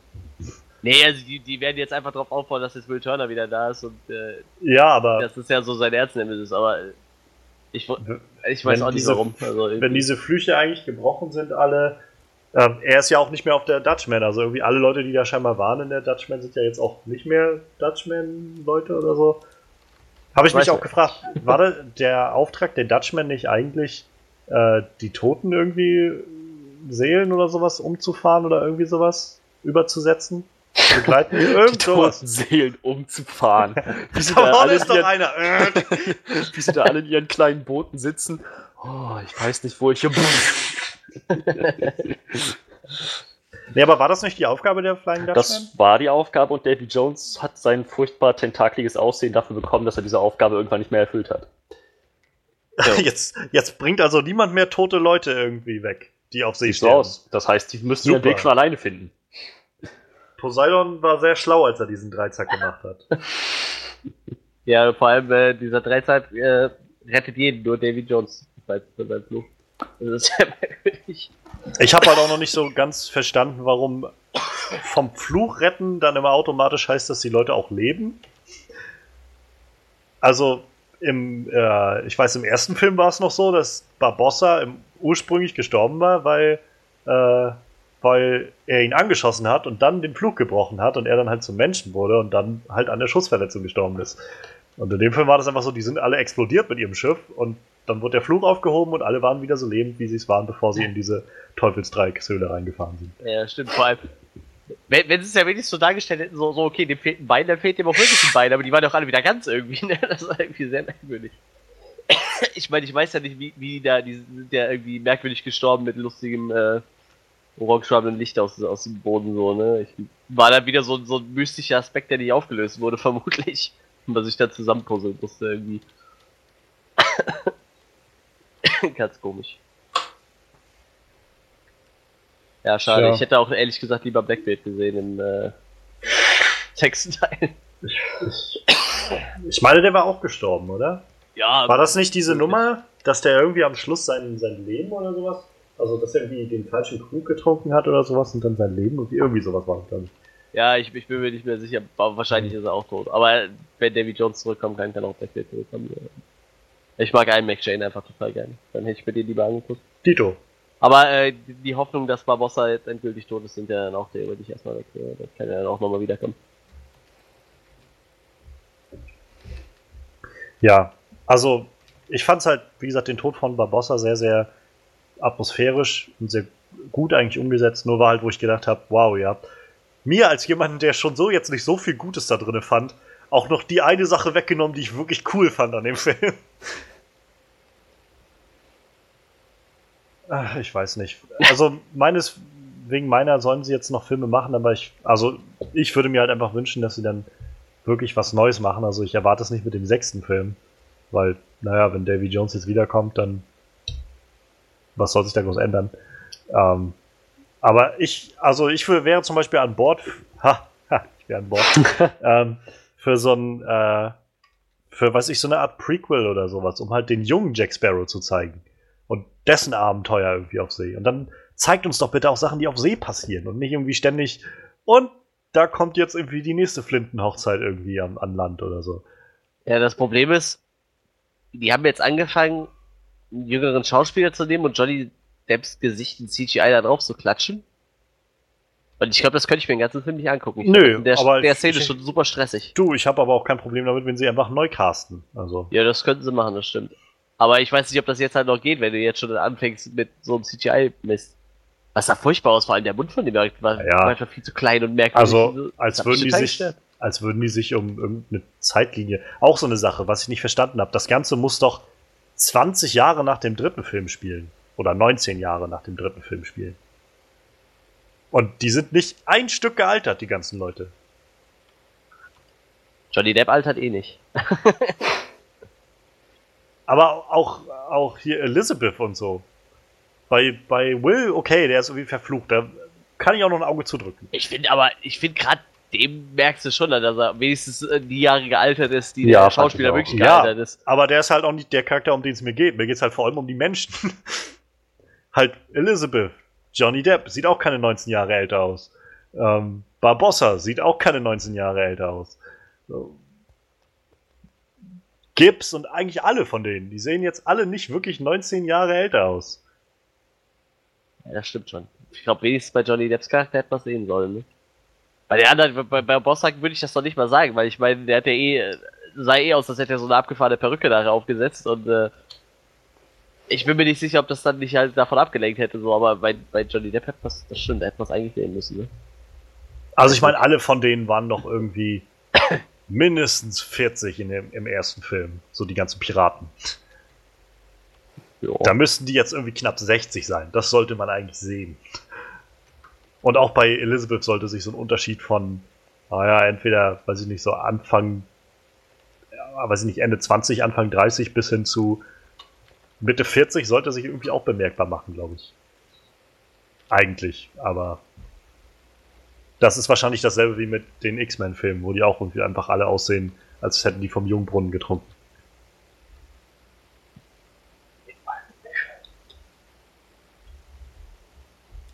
Ja, ich glaube, ich glaube, ich glaube, wir sind dann erstmal durch damit. Mhm. Ähm, dann, ja, lasst uns doch am besten mal einfach Resümee ziehen. Ich glaube, das ist das cleverste, was wir jetzt tun können. Ähm, ich glaube, ich fange einfach mal an, dann können wir nur positiv enden. ähm, ja, für mich war Pirates of the Caribbean Salazars Rache kein guter Film. Ich könnte auch niemandem sagen, den muss man unbedingt gesehen haben. Also nicht, nicht äh, mein, meines Gewissens nach. Ähm, er hat zwar schöne Bilder und so, also man merkt, dass Disney da auch nicht spart, um irgendwie die ganzen äh, Sachen zu animieren und auch in den Credits hat man gesehen, wie viele Leute da beteiligt waren an den ganzen Special Effects und so. Und das sieht auch irgendwie alles sehr cool aus und dadurch haben halt auch so einige Actionsequenzen auch irgendwie dann so ein bisschen was Cooles und was Kreatives. Aber aufs Große und Ganze gesehen bleibt dem Film halt einfach echt nicht viel. So, der ist halt einfach einfach dasselbe, was man schon tausendmal gesehen hat, nur noch mal eine Spur äh, vereinfachter und ein bisschen dümmer gemacht und noch weniger sich Sorgen gemacht um den Plot, der da passiert. Hauptsache irgendwie, wir können Jack Sparrow irgendwo darstellen in seiner Art und Weise und äh, irgendwie Paul McCartney damit reinwursten. Ja, also für mich war das halt echt kein schöner Film und ich warte immer noch auf einen guten Kinosommer. Ähm, ja, ich gebe dem Film 4 von 10. Ja, soll, soll ich dann weitermachen? Ich glaub, Mach ich Freddy weiter. macht vielleicht die beste Bewertung, weiß ich nicht. Könnte ich mir vorstellen. Ich, ich glaube ja, aber ich bin mir auch noch nicht ganz sicher. Kommt drauf an, was jetzt. Mach du erstmal. Ja. Freddy schwankt noch zwischen 8 und 3. äh, irgendwo so dazwischen wird landen. äh, ja, ich bin auch noch ein bisschen am überlegen. Ich, ich äh, resümiere jetzt nochmal. Ähm, ja, ich, ich habe mich halt am Anfang sehr auf äh, Will Turner gefreut, den habe ich nicht bekommen. Das war enttäuschend. Äh, Wie so ein Überraschungsei. ja, jo Johnny Depp ging mir äh, weitestgehend auf die Nerven in dem Film. Ich mag den Schauspieler eigentlich total gerne, aber irgendwie liefert er nur noch Mist ab. Total schlimm. Wie gesagt, ich finde, man merkt sie halt irgendwie, dass es da mehr um Geld geht, als auch um den Spaß am Dreh irgendwie. Ähm, ich fand. Also ich meine, Entschuldigung, Ja. dass ich unterbreche, aber den meisten Schauspielern geht es auch um Geld. Die machen Ja, das alles nicht nur aus Spaß. ich sag mal, es gibt ja. ja. Leute, die machen schon. Die sind halt mit Herzblut dabei. So. Ja, genau. Und das, ich finde man. So, ich finde bei den ersten drei Teilen, ich meine, die wurden, er wurde da zwar immer nervig, aber ich finde, wenigstens in den ersten beiden Teilen hast du noch gemerkt, er hatte irgendwie immer noch Spaß an der Rolle so und ging darauf auf. Ich gehe auch davon aus, dass die Charakterentwicklung nicht nur vom Drehbuchautor stammt, also ich gehe schon davon aus, der hat da gut mit reingefuchst. Und deshalb kann ich halt auch noch weniger verstehen, warum er so, äh, warum das so abdriftet irgendwie mit seinem Charakter. Ähm, mit dem neuen Cast bin ich nicht, mit, mit ihm bin ich nicht so warm geworden, mit ihr schon, die fand ich eigentlich ganz nett. Von freue ich mich auch drauf, wenn es dann noch einen Teil gibt, die da nochmal zu sehen. Ähm, Salazar fand ich ziemlich cool, optisch wie auch schauspielerisch. Der Schauspieler ist ziemlich cool. Ähm, Ich mochte die, ich mochte seine Haare total gerne irgendwie, weil es immer so wirkte, als wäre er unter Wasser am Schwimmen irgendwie. Und seine Haare mit einfach so im Wasser umher Hm. Huse. Fand ich optisch sehr, sehr geil. Ähm, wie gesagt, die Story ist halt äh, echt sehr, sehr lasch. Ich, ich meine, ich finde mich damit ab, dass ich, dass da auch noch zehn Teile kommen könnten, wo einfach nur irgendeine Piraten- oder Seemannstruppe verflucht oder tot ist. Man muss ja eigentlich mal sagen, diesmal waren es ja keine Piraten, ne? Diesmal waren es ja immer verfluchte Piratenjäger eigentlich. was das jetzt ganz jetzt nicht besser macht, aber immerhin ist es was anderes. Ähm, wie gesagt, also das wird wahrscheinlich, wenn die noch zehn Teile machen würden, wahrscheinlich noch zehnmal dasselbe passieren. Sonst wird die Serie vielleicht auch in Deutschland, hätte es wahrscheinlich auch nicht Flucht der Karibik geheißen. Ähm, wie gesagt, die Story war halt äh, super dünn. Ein paar Sachen, die ihr bemängelt habt, die haben mich jetzt nicht so krass gestört, aber ein paar Sachen sind halt doch schon echt ziemlich dumm. Zum Beispiel das mit die Flying Dutchman als schnellstes Schiff und äh, die Ruderboote kommen hinterher. Das war vielleicht auch das, was ich meinte. Mir fehlen so ein bisschen diese Seeschlachten, die es so in den anderen Teilen mal gab, wo man halt wirklich ein bisschen mehr Action gesehen hat. So, da hätte man vielleicht dann auch schön zeigen können, dass die Dutchman wirklich das schnellste Schiff ist. Dass sie vielleicht ein paar abgefahrenere Manöver raushaut und äh, vielleicht dann doch den anderen mal noch eine Spur abhaut, aber dann hätte man den Film vielleicht auch noch was länger ziehen müssen und das hätte dann vielleicht auch keiner gewollt. Ähm, dieser optisch war der Film natürlich wieder sehr schön. Ich mochte die Action-Sequenzen eigentlich auch. Vielleicht ein bisschen mehr Seeschlachten hätte ich mir gewünscht, habe ich gerade schon mal gesagt. Ja, wo lande ich denn dann nachher? Also wie gesagt, ich finde, ich finde, der Film ist kein Totalreinfall. Ich fand den letzten halt echt noch schlimmer, den vierten. Da hat mir echt nur Barbossa und, und Blackbeard gefallen. Die hätten den Film theoretisch auch alleine bestreiten können, ohne den ganzen Rest drumherum. Haben ja Will Turner eh schon rausgeschmissen, gehabt aus der Rolle. Ähm, ja, wo lande ich ihn dann? Ich gebe ihm mal 5,5 von 10 und ich denke mal für Leute, die Fluch der Karibik mögen, die können sich den ruhig noch angucken, glaube ich. Man sollte halt nur nicht zu viel von Johnny Depp erwarten. Ich denke mal, der wird seiner Rolle nicht mehr gerecht. Ja, ich gebe dem 5,5 von 10. Okay, ja, dann. Dann mache ich mal den Abschluss.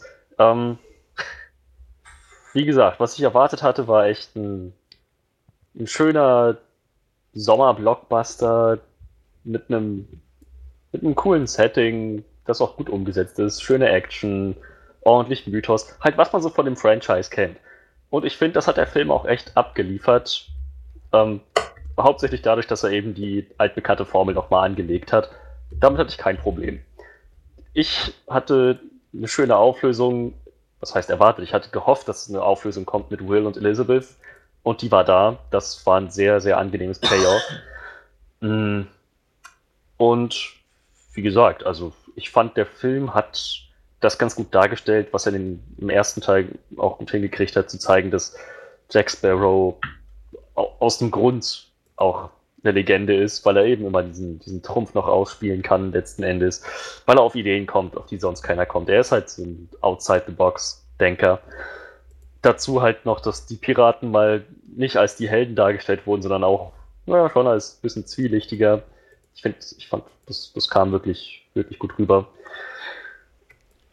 Die Action, die drin war, hat mich auf jeden Fall überzeugt. Es gab echt kreative Szenen, die mir sehr viel Spaß gemacht haben beim Zuschauen. Ziemlich überdreht, wie ich es auch erwartet hatte. Das sind also so die Sachen, die auf der Habenseite stehen. Auf der anderen Seite hatte ich mir wirklich mehr erhofft von der Geschichte mit Will Turner und Elizabeth. Das war sehr nebensächlich nur angerissen. Ich hatte dann auch mehr Jack Sparrow erwartet. Ich fand Johnny Depp war gut in dem Film. Ich hatte auch kein Problem mit David Nathan als Synchronsprecher, aber ich, ich fand jetzt gerade in diesem Film hat Jack Sparrow echt gewirkt wie so ein Nebencharakter im eigenen Film fast, was ich, was ich schade fand, was ich sehr verschenkt fand. Dazu halt noch so einige Lücken im Plot, die sich mir logisch noch nicht ganz erschlossen haben oder die sich mir nur erschlossen haben, wenn ich mir selber was dazu dichte, was in der Story nicht so explizit gesagt wurde. Das sind so Dinge, die den Film wieder ein bisschen runterziehen für mich. Letzten Endes finde ich aber, für Fans ist er auf jeden Fall gut. Ich bin ein Fan, ich hatte Spaß bei dem Film. Ich würde nicht zu viel erwarten, würde ich den Leuten raten, die jetzt noch reingehen wollen. Kein Meisterwerk erwarten, nicht erwarten, dass das jetzt der beste Film des Franchises ist, bei weitem nicht. Aber ich, ich bin froh, ihn im Kino gesehen zu haben. Hm, letzten Endes bin ich dann bei 6 von 10. Also ja, tatsächlich hatte ich 0,5 Punkte mehr als Manuel. Hat sich gelohnt, mit mir aufzuhören. Ja, dann haben wir mal wieder so eine sehr, sehr gespaltene Runde irgendwie auch gut überstanden, ohne uns äh, über das Bug zu befördern. Äh, oder die, die wie, wie heißt es, die Planke runterzutreiben. ja, ähm, nächste Woche werden wir mal schauen, was wir da machen. Vielleicht haben wir da noch ein kleines Special oder ein On-Screen Rumble dabei. Mal gucken. Ähm, das werdet ihr auf jeden Fall hören dann. Lasst uns doch gerne wissen, was ihr von dem neuen Pirates of the Caribbean gehalten habt. Findet ihr, der war super? Findet ihr, der war nicht so gut? Oder findet ihr, ähnlich wie ich, dass das Ding ziemlicher Müll war? Ähm, lasst euch gerne aus in den Kommentaren und äh, lasst uns gerne wissen, was ihr haltet davon. Ähm, ja, ansonsten findet ihr den Podcast wie immer bei der schönen, schönen Soundcloud-Seite. Wir haben jetzt ein schönes neues Banner. Ähm, Guckt es euch mal an. Sieht cool aus. und äh, ja, da könnt ihr den Podcast abonnieren auf Soundcloud. Dann seid ihr immer irgendwie auf dem Laufenden. Wenn ihr aber keinen Soundcloud habt, könnt ihr das Ganze entweder über den RSS-Feed, den findet ihr da auch eingebettet in der Beschreibung von dem Podcast, könnt ihr den RSS-Feed in euren Media Player oder Podcast-Player eurer Wahl einfügen und immer gleich downloaden. Oder ihr sucht das Ganze einfach bei iTunes, wenn ihr das nutzt. Da gibt es die nämlich auch. Und da wäre es zum Beispiel voll super, wenn ihr iTunes habt, dann auch immer gerne mal äh, positiv bewerten, den Podcast, wenn euch das gefällt, weil umso mehr Leute kann man dann erreichen. Ne? Und umso mehr Leute hören uns dann vielleicht auch mal. Ähm, ja. Außerdem haben wir noch unsere Website onscreenreview.de. Da gibt es die auch alle, die Podcasts und ein paar Artikel. Demnächst kommt noch was Neues zu den Marvel Defenders dazu. Und ähm, ja, auf der Facebook-Seite Onscreen Review findet ihr immer so alle möglichen neuesten News und Trailer und sowas. Das wird da alles irgendwie geteilt. Ähm, Habe ich noch was vergessen? Ach ja, und Manuel könnt ihr auch besuchen bei den spaceluchadons.de. Ähm, mhm. Ja. Ich würde sagen, dann haben wir die Sachen erstmal fertig. Wir hoffen, ihr habt noch einen schönen Tag, eine schöne Nacht, einen guten Mittag. Ähm, und wenn ihr gerade was esst, haut rein. Ähm, wir hören uns nächste Woche wieder und wir freuen uns sehr drauf. Macht's gut. Bis dann.